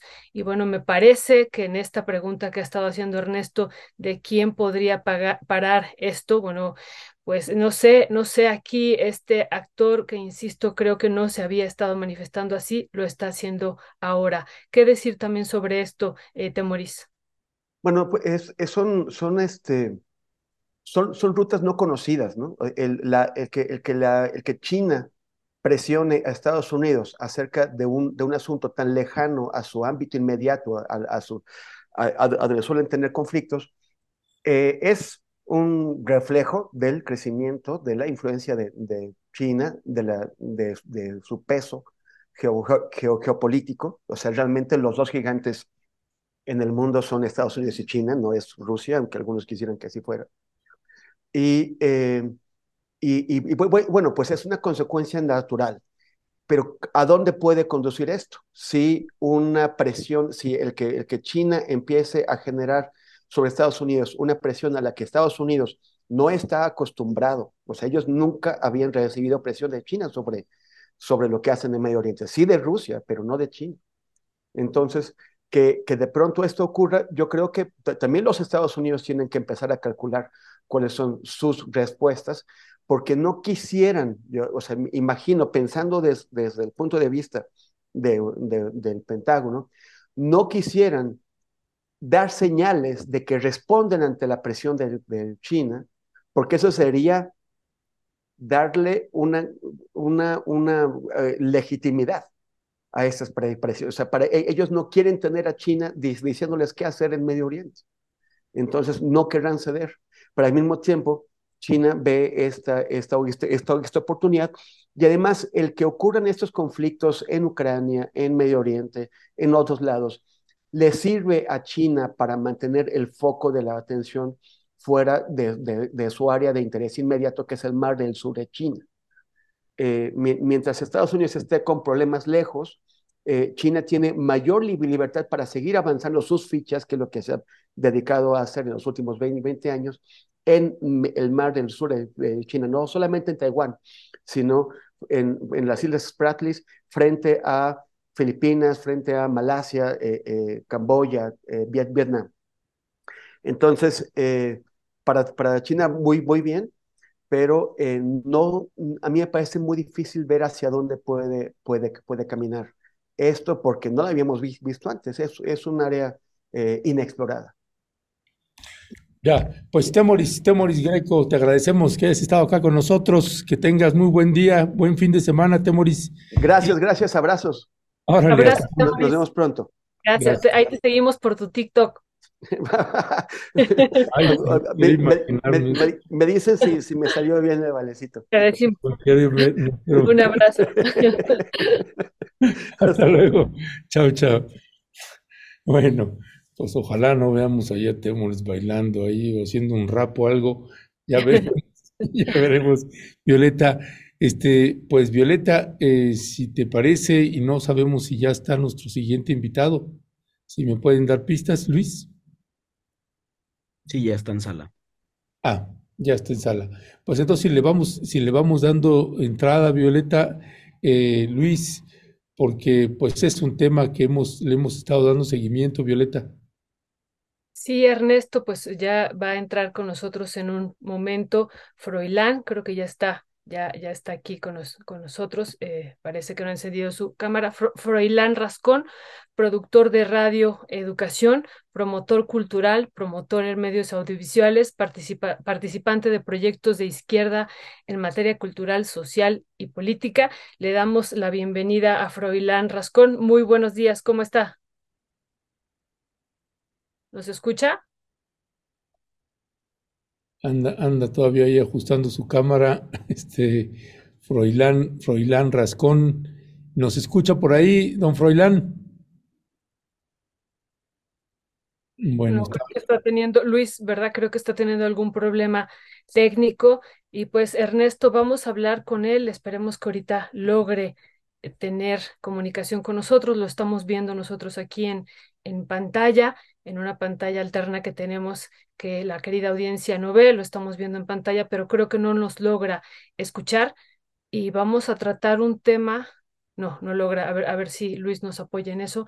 Un tema que nos parece mucha, mucha importancia, que ya dimos cuenta de él hace dos semanas, Ernesto, cuando ocurrió este asesinato de Higinio Trinidad de la, de la Cruz en Jalisco, entre la frontera entre Jalisco y Colima, donde, bueno, existe una inmensa, intensa explotación de hierro desde hace muchos años, Ernesto. Y bueno, este eh, defensor de este territorio, Higinio Trinidad, pues se había estado enfrentando y confrontando y, peleando muy duro contra las concesiones mineras y la tala de árboles, Ernesto, que también se daba y que se, se sigue dando en esta sierra y que, insistimos, lleva muchos, muchos años. Y China, Ernesto, y el crimen organizado, pues han sido aquí actores importantes en esto desde hace, eh, decimos, no es de ahora, ya es desde hace varias décadas cuando empezó a subir el precio internacional del hierro, Ernesto, y bueno, este espacio se volvió muy atractivo para el crimen organizado y no solo eso, que, lleva, que sacaba de, pues todos los camiones, los trascabos, así directamente la tierra, iba hacia el puerto de Lázaro Cárdenas y lo enviaba hacia China, Ernesto. Así es que bueno, es, es una situación que decimos que se conjuga con otros elementos eh, ya también de carácter internacional y que, bueno, pues está costando vidas, eh, muchas, muchas vidas, y bueno, pues una de ellas es la de Higinio Trinidad de la Cruz, Ernesto. Así es, así es, y que lamentablemente fue asesinado, y es otra vez esta historia que se repite y se repite, pero no solamente se repite eh, algún defensor más de la tierra asesinado, sino que lo que también se repite luego es el marco de impunidad, Violeta, eh, y siempre es difícil, si no es que milagroso, que eh, pues algunos eh, dueños o representantes de las minas se vean involucrados. Simple y llanamente, pues esta industria minera es precisamente la industria que más activistas defensores de la tierra y el territorio han sido asesinados y asesinadas. Es la industria que más muertes ha provocado y curiosa y extrañamente, pues no se ve nunca a ningún eh, minero eh, dueño de alguna mina involucrado en esto, Violeta. Sí, Ernesto, y bueno, pues hemos invitado a Froilán Rascón, que decimos le ha dado un seguimiento importante también desde esta tribuna de Radio Educación, Ernesto, y que bueno, también queríamos preguntarle punto y aparte, digo, de esto que ocurrió en la Sierra de Manantlán, Manantlán que nos parece muy, muy grave, de este asesinato de Higinio. Bueno, también queríamos preguntarle sobre Radio Educación, algo, algo sobre Radio Educación, Ernesto. El, el año pasado cumplieron 99 años, no, este año, perdón, están cumpliendo 99 años y bueno, pues toda una historia en este país y para pues varios espacios de la nación. Ernesto ha sido una labor muy, muy importante también el, el que ellos han ejercido. Bueno, pues yo, yo también crecí, y, al igual que con Radio UNAM, con Radio Educación, Ernesto, entonces para mí ha sido todo un referente y también queríamos preguntarle sobre eso. Pues sí, y yo creo, Violeta, que... Eh, no, no, no, no creo exagerar, pero yo creo que pues han sido millones de personas, generaciones tras generaciones, que han crecido eh, con radioeducación, y me refiero a la gente que nació aquí en la Capirucha, eh, los que venimos del interior de la República, pues no tuvimos ese privilegio, Violeta, que tuvieron ustedes, eh, pero que pues tenemos, está lleno de amistades eh, que pues todo el mundo creció con Radio Educación, así que sí, queríamos aprovechar pues 99 años, es decir, 2024, pues va a la fiesta de manteles largos, Violeta, porque es el centenario. Sí, sí, ya nos está, sí, ya nos estará diciendo si es el, el centenario el próximo año y nos está diciendo Luis que va a entrar por llamada. Ah, ok pero que nadie le contesta del grupo. Entonces, de una vez le avisamos al grupo por aquí si le pueden contestar la llamada a Luis, por favor, para que puedan hacer la, la conexión. Y Entiendo, Luis, que tú, tú tienes que hacer la llamada y el enlace es así, ¿no, Cristian? No, sí, bueno. Ah, ya está, ya está. Bueno. ¿Qué tal? Muy buenos días, ¿nos escucha? Froilán, ¿nos escucha?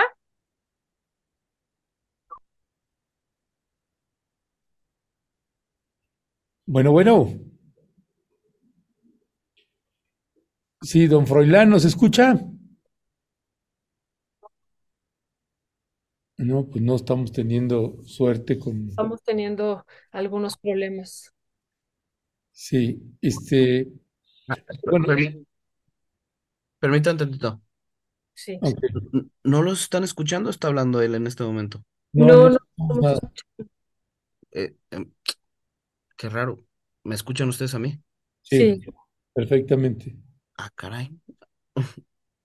A ver, Froilán, ¿puede hablar otra vez, por favor? No, no, no se escucha. Escucha.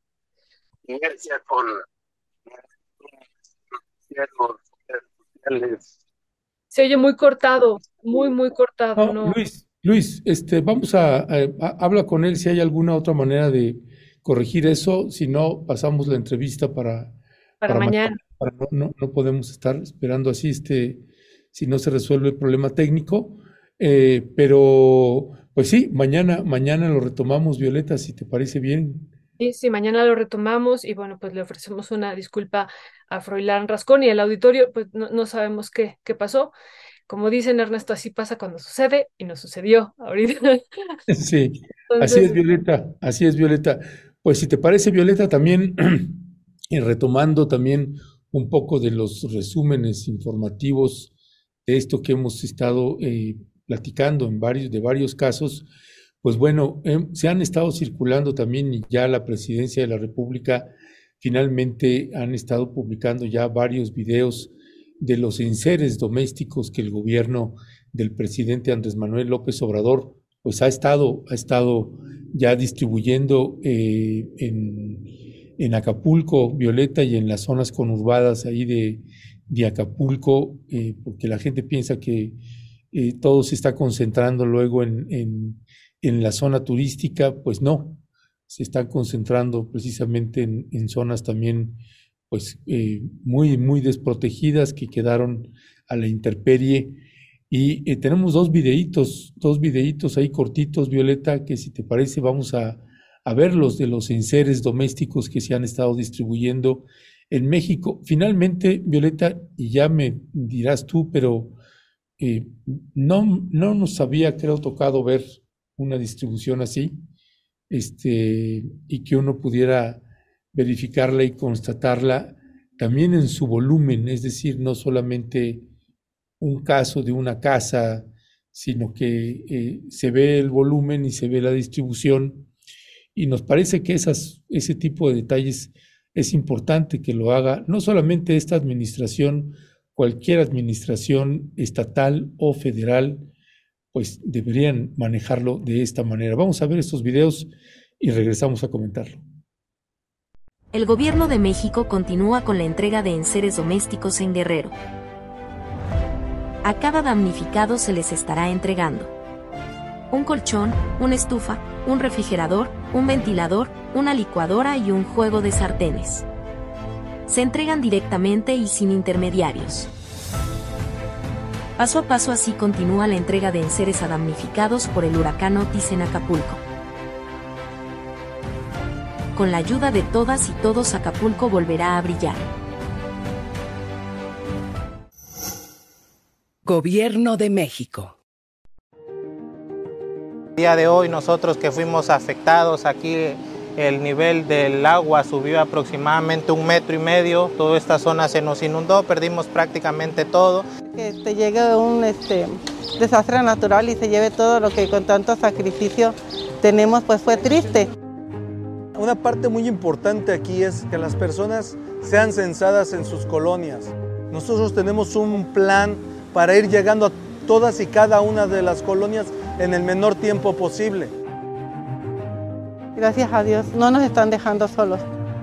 Ya recibí mi refrigerador, mi estufa, mi colchón, este, mis despensas.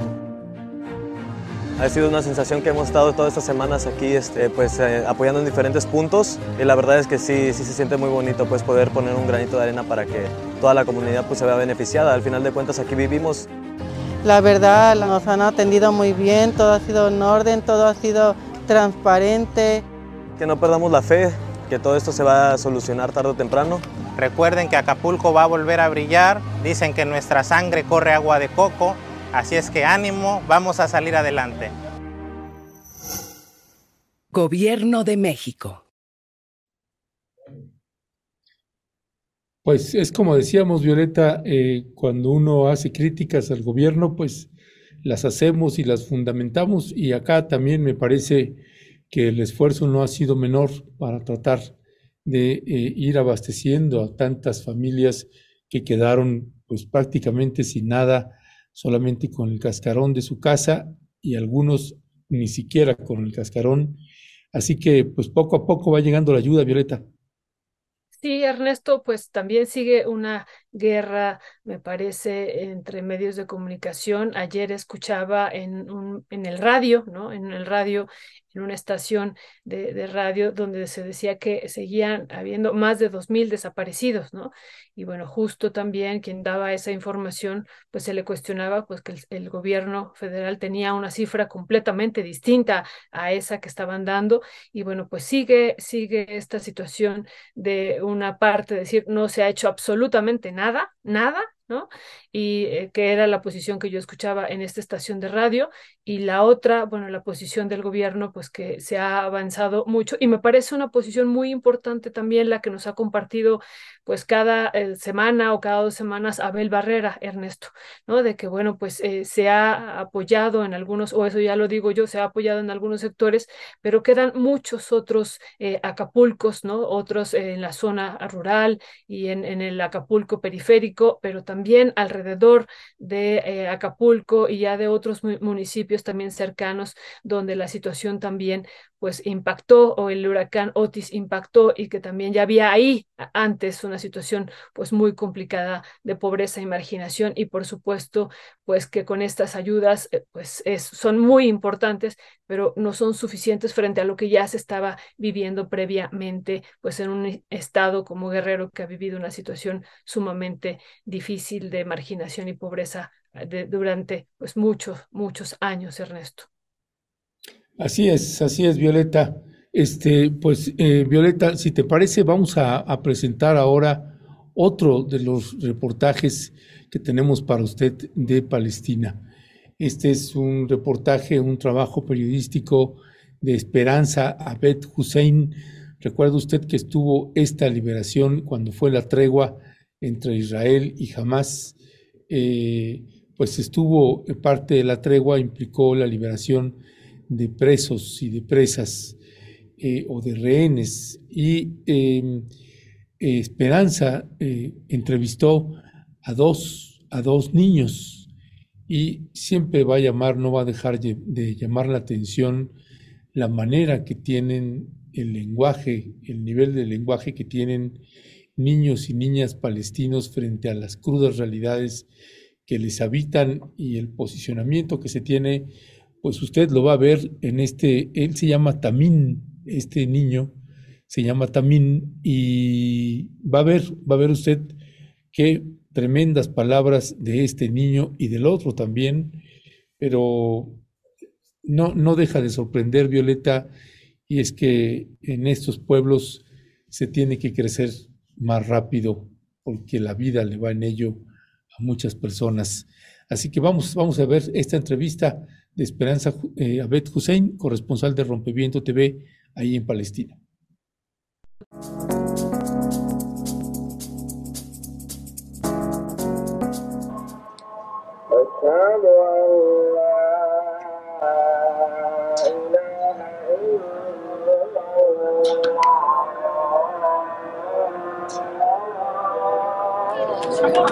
مرحبا.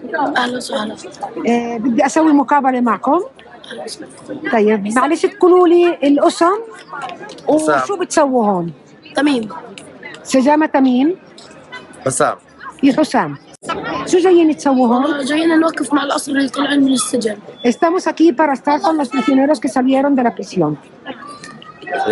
بنستقبل أهالي من الأسرى بياتنا خواتنا أهلنا Vamos a recibir a, las- a los prisioneros, a nuestras madres, a nuestras hermanas. شو بتحب تحكي تايم؟ أه، بحب أحكي إنه الله يكون بعون الأسرى ويكون بعون أهل الشهداء اللي في غزة اللي طبعا فرحتنا ناقصة بدونهم La alegría que estamos viviendo siempre es incompleta. eh, la familia de aquí están recibiendo a los prisioneros, pero en Gaza hay muchos mártires.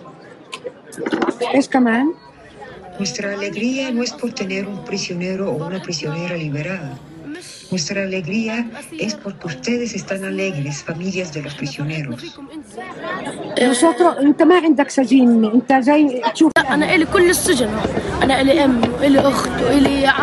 pregunto, le pregunto, ¿usted tiene algún prisionero en la prisión? شو الجملة اللي قلتها قبل شوي انت؟ أنا إلي أم وأخت وأخ وعم وأب كل الأسرى إلنا Él no tiene, yo le pregunté que si tenía alguna persona en la prisión, me dice, eh, sí, claro que sí, yo tengo a una madre, a una hermana, a un eh, hermano, a un tío, a un papá, todos son míos. Nosotros estamos aquí para confirmar nuestro puesto como hijos del movimiento del Fatah, confirmar nuestra unidad nacional con nuestros hermanos en Hamas, nuestros hermanos en la Frente Popular, Saray al-Quds. Salimos juntos, unidos, así como pasó en Gaza. se unieron y nosotros, que Dios quiera, vamos a unirnos con las brigadas del Qassam, Saray al-Quds y las brigadas de Abu Ali Mustafa. كمل بعدين هذه راح ترجمها بالضبط طيب بتحب تحكي شيء للعالم le gusta decir algo en el mundo yo después voy a tra- traducir lo que él dijo Me gustaría decirles a los libres del mundo, al Yemen, a Qatar, no todo el pueblo de Qatar en todo caso, porque algunos de ellos, algunos del pueblo de Qatar, no tomaron responsabilidad por el pueblo palestino. Hablamos con los libres de Egipto, Siria, en el Líbano, el Yemen, los Husis. Muchas gracias que están con nosotros, pero ahora que se muevan sus gobiernos. Sí, gracias por estar con nosotros, pero todavía necesitamos más de ustedes. El pueblo palestino se sacrificó mucho ustedes también tienen que hacerlo. مرحبا بتحكي لي اسمك وشو عم تعمل هون أحمد حمد من مخيم الامعري اصله من الفتح Él es del campo de refugiados del Amari, pero originalmente es de Lifta. واسمك؟ أحمد حمد. Se llama Ahmad Hamad. شو جاي تسوي هون؟ جايين نستقبل الاسرى الاسرى البواسل Yo vengo a recibir a los héroes prisioneros. شوفنا جايين جايين لازم نساعد كتائب القسام هدول الاسرى طلعوا على دم 20 ألف شهيد. Tenemos que ayudar a Kataeb el Qassam porque estos prisioneros salieron por la sangre que se tuvo que de- derramar de 20.000 mártires. لولا دم الأطفال كان ولا واحد أسير بيطلع. إحنا بعدين اللي بيحكي دم بيحكوا فتح وحماس آه، بيتضاربوا فتح وحماس اخوه بالاخير كلنا اخوه بالاخير Eh, los 20.000 mártires que, que, sali- que murieron en Gaza, por su sangre, nosotros pudimos sacar a estos prisioneros. Y cuando estás diciendo algo de que hay una diferencia entre Fatah y, eh, y Hamas, no, aquí estamos.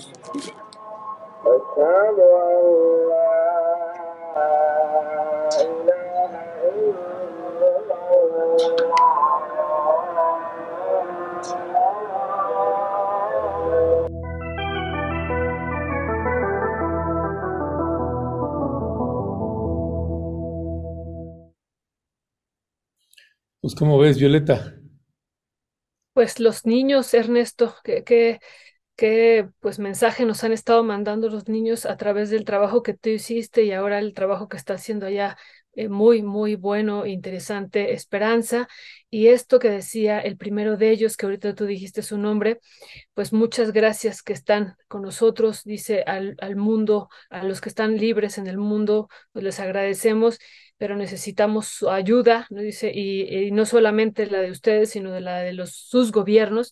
Y bueno, pues eso me parece un mensaje muy, muy importante, Ernesto. Y la otra parte que a pesar de la situación trágica que se está viviendo, de los miles y miles de muertos que está habiendo, pues ya eh, después de casi dos meses, mañana van a ser dos meses después de este 7 de octubre, cuando pues inicia este ataque de Hamas hacia Israel, Ernesto, y, ellos mantienen, pese a esta gran cantidad de muertos, de situaciones de heridos, de desaparecidos y la eh, situación tan grave que están viendo, mantienen la alegría y la esperanza. Ernesto, eso me, me parece que también es algo que hemos estado viendo permanentemente aquí con los reportajes de ustedes, Ernesto.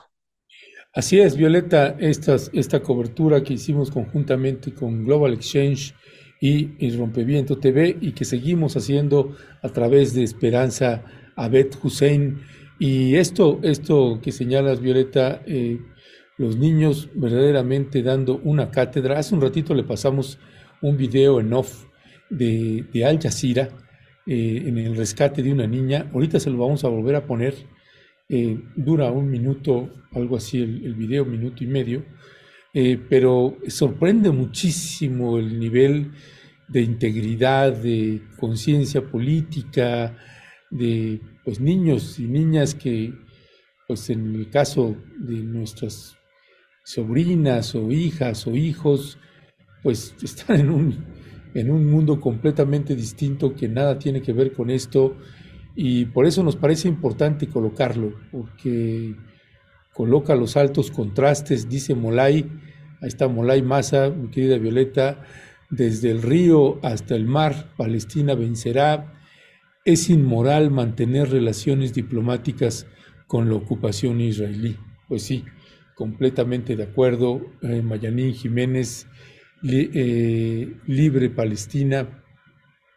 Es que, insisto, insisto, Violeta, es, es muy difícil eh, aceptar que uno pueda estar presenciando prácticamente un genocidio y que no se le detenga, no solamente parar eh, el genocidio, sino que este hombre ya debería estar preso, los, los mandos militares deberían estar ya en la cárcel y lejos de eso continúan con el genocidio a cielo abierto, Violeta.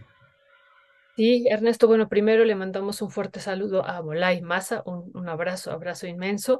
Y pues como tú dices, pues esto tiene que parar y lo que platicábamos hace ratito, Ernesto, pues ya vemos ahora sí en la escena, no sabemos hasta dónde va a avanzar esto, pero a China y bueno, pues está llamando directamente a Estados Unidos a que pues detenga esto y bueno, esperemos que eso pueda desembocar en otro escenario, Ernesto. No sabemos, no sabemos si, digo, porque finalmente Estados Unidos está interviniendo directamente apoyando a Israel y bueno, pues ya aquí está viendo un llamado de la segunda potencia eh, en el mundo en términos económicos y pues también con un gran poder militar, Ernesto. Así es que, bueno, pues eso me parece ya un escenario que podría abrir otro camino, Ernesto.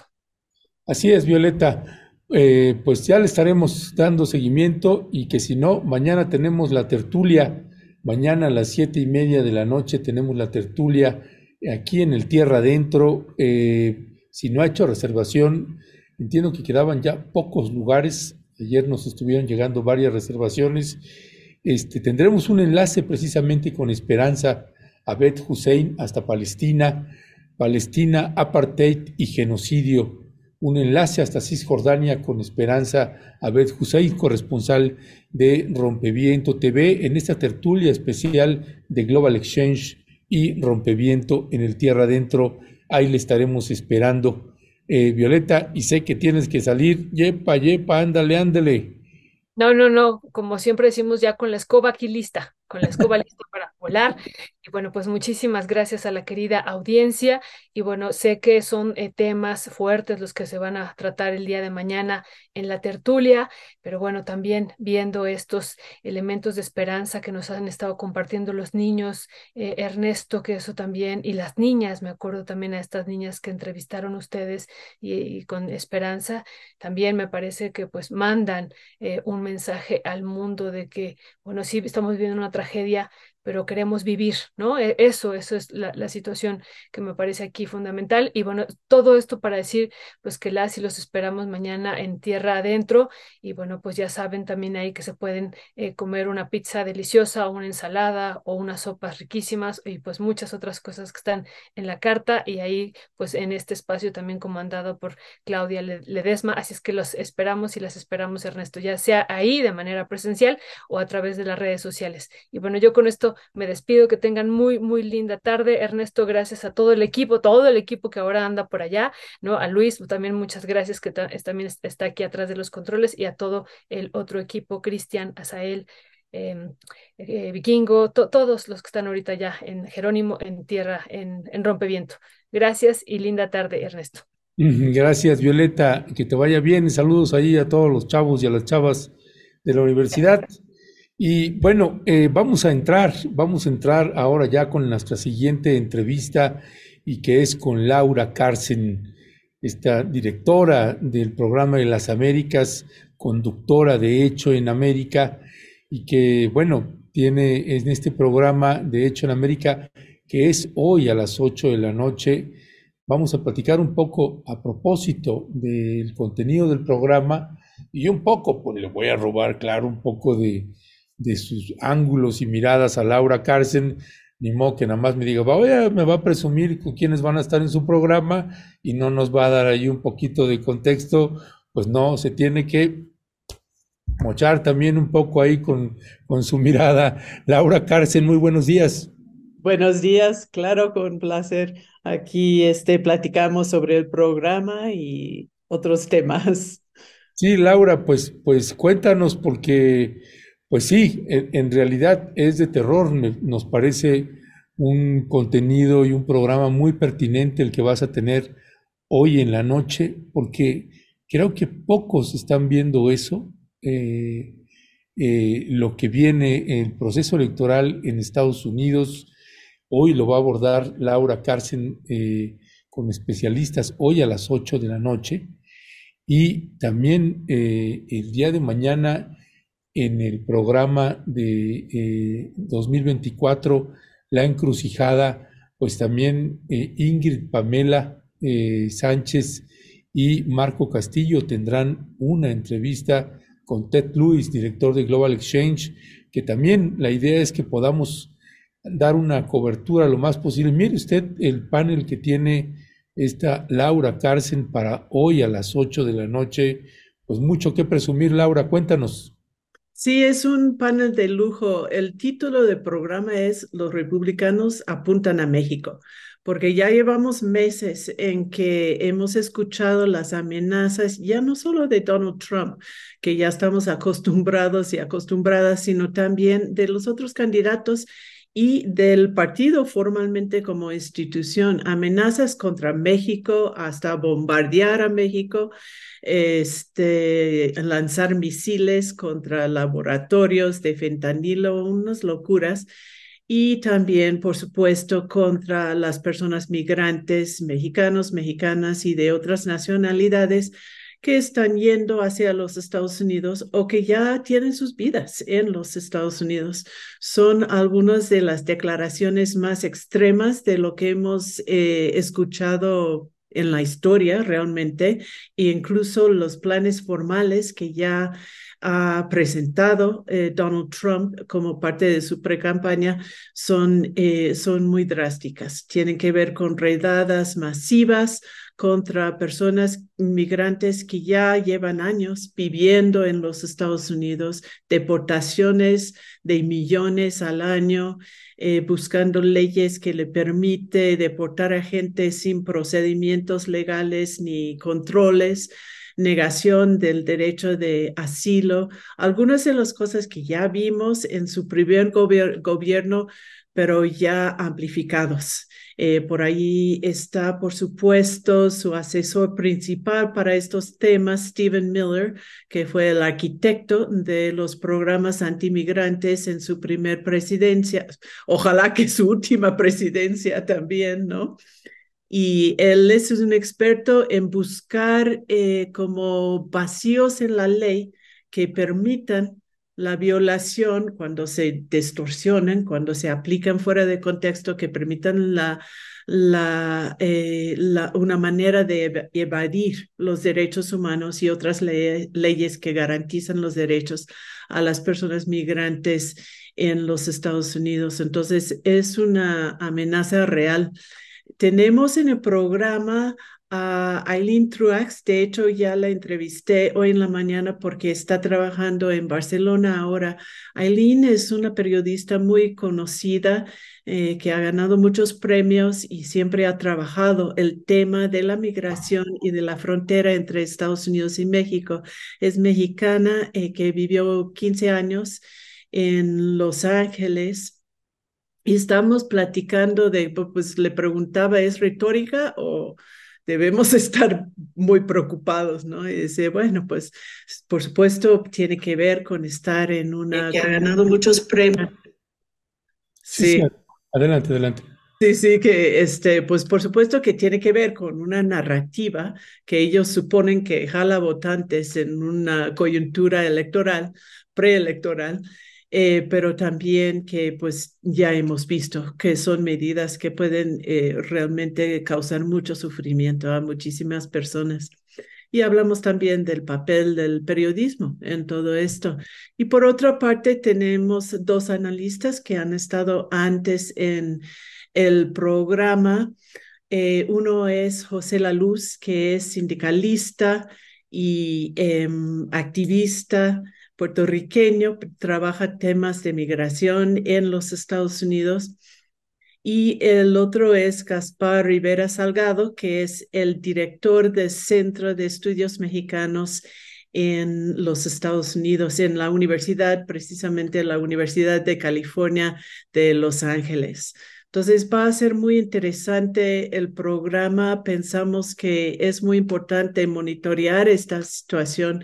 Uno de los puntos que salió, que, que pues hemos estado reflexionando es que es eso que decía que ya no solo es Trump, sino todo el Partido Republicano y que ya no solo esto, sino el Partido Demócrata ha ido moviéndose a la derecha en ese tema, en lugar de defender otro modelo más humano, este, más sensato para manejar, para arreglar el sistema de migración en los Estados Unidos, tomando en cuenta la necesidad real de mano de obra y los derechos humanos, pues está cada vez más cercano a esta postura de seguridad nacional del Partido Republicano.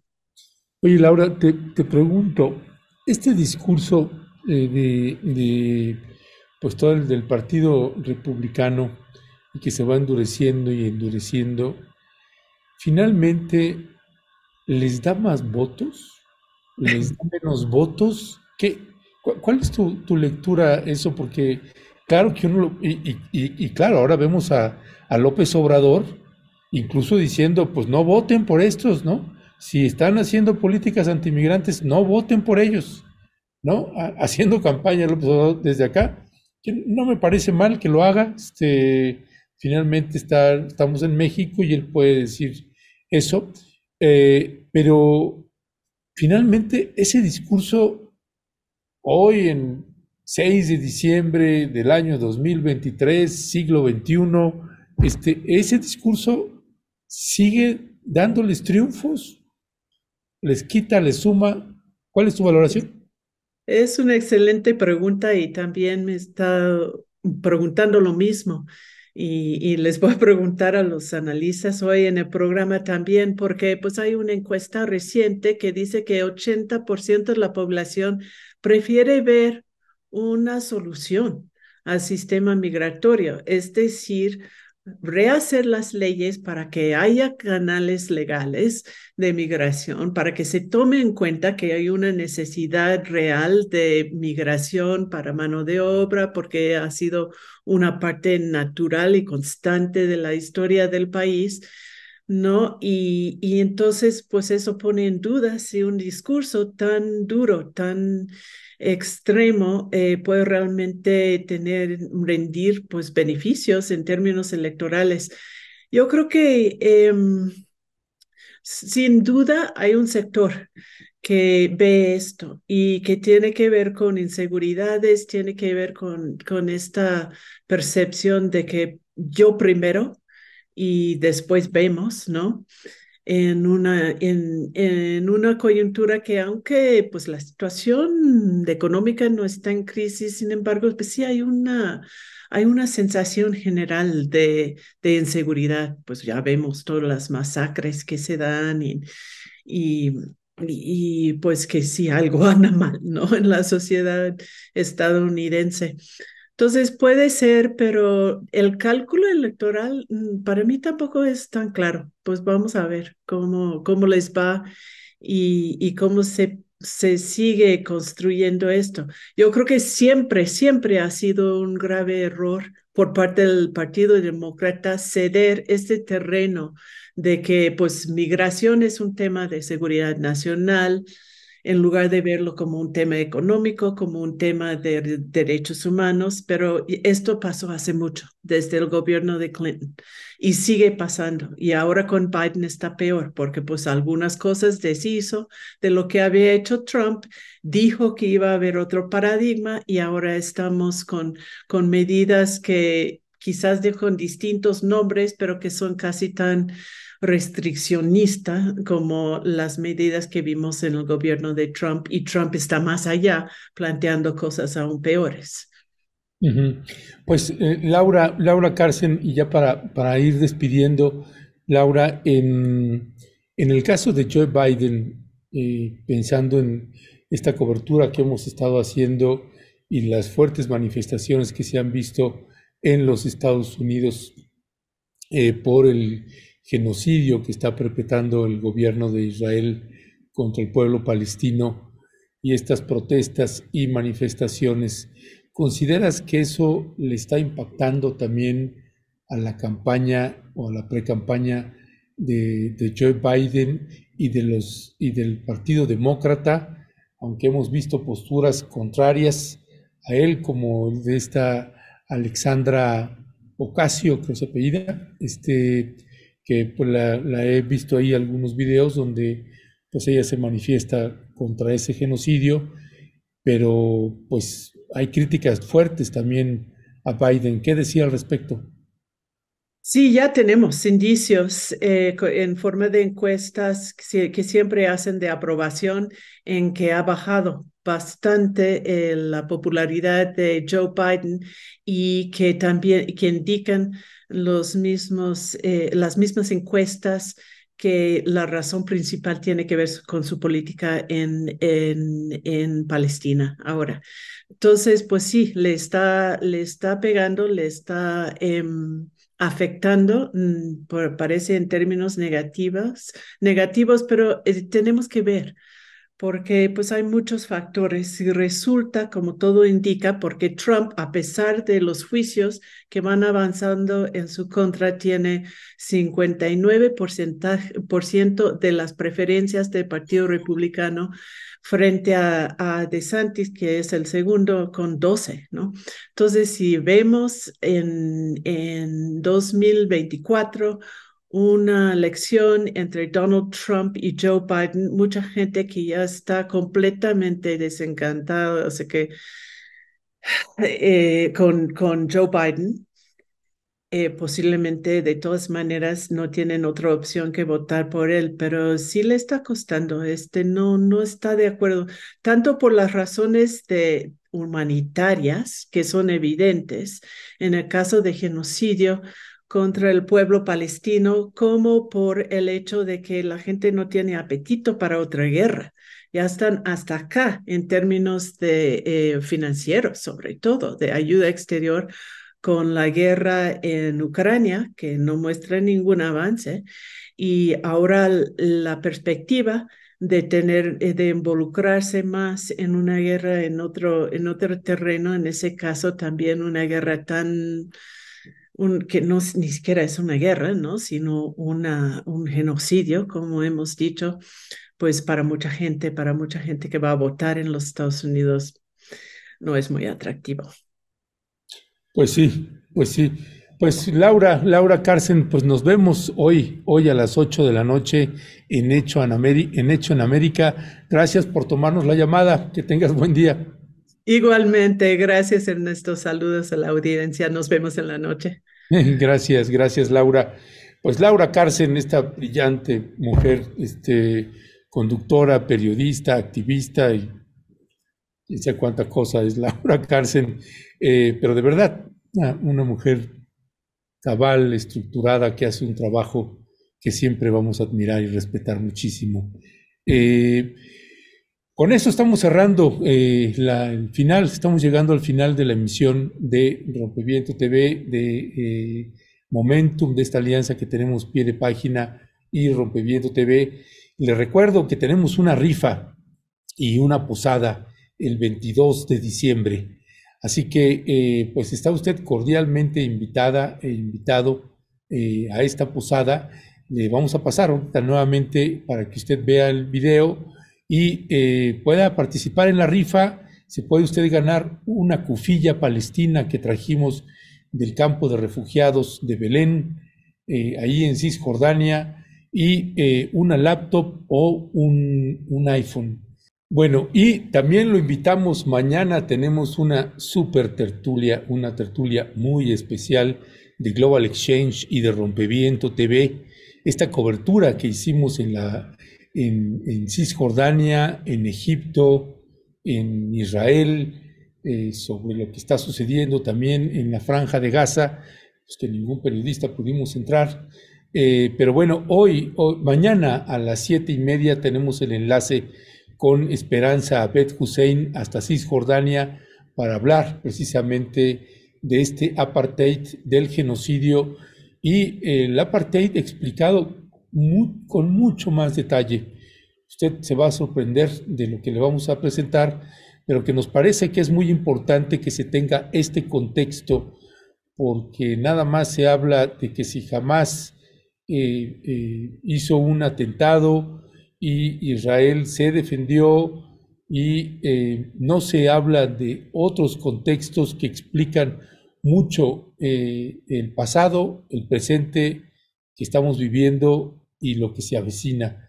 Así que mañana a las siete y media vamos a presentarle material especial que todavía no hemos hecho público y que lo hemos estado trabajando para usted Así que cordialmente invitada, invitado, ya confirmó también nuestra querida Mitzi Robles, el doctor House también ya confirmó, en fin, se está, se está llenando pues, muy rápido, así que todavía tiene hoy y unas horas de mañana para poder hacer su reservación. Le invitamos para que usted pueda tener un diálogo también directo con Esperanza, ahí hasta Cisjordania, con Esperanza Beth Hussein, y eh, pues pueda preguntarle lo que usted desee ella estará a su disposición también para usted. Y con esto nos despedimos y eh, pues ahí con dedicatoria también a Gus Peña y a Bernal Manzanilla que andan ahí atorados con Yepa, Yepa, ándale, ándale. Pues con ese nos despedimos. Yepa, Yepa, ándele, ándele. Nos vemos hoy a las 8 de la noche con Laura Carcen y el día de mañana en una emisión más de Momentum. Gracias todas. Gracias siempre. Perdón, hay algo más que eh, le habíamos anunciado que teníamos un programa especial, la doctora Violeta Núñez y yo, hoy a las 3 de la tarde. Lo vamos a tener que posponer para el viernes en el mismo horario porque eh, se nos apretó muchísimo la agenda. Estamos muy cargados de trabajo, tanto ella como un servidor. Así que lo tenemos que posponer para el viernes a las 3 de la tarde, cordialmente invitado. Ahora sí me despido Gracias todas, gracias Yepe, Yepa Yepa, ándele, ándele.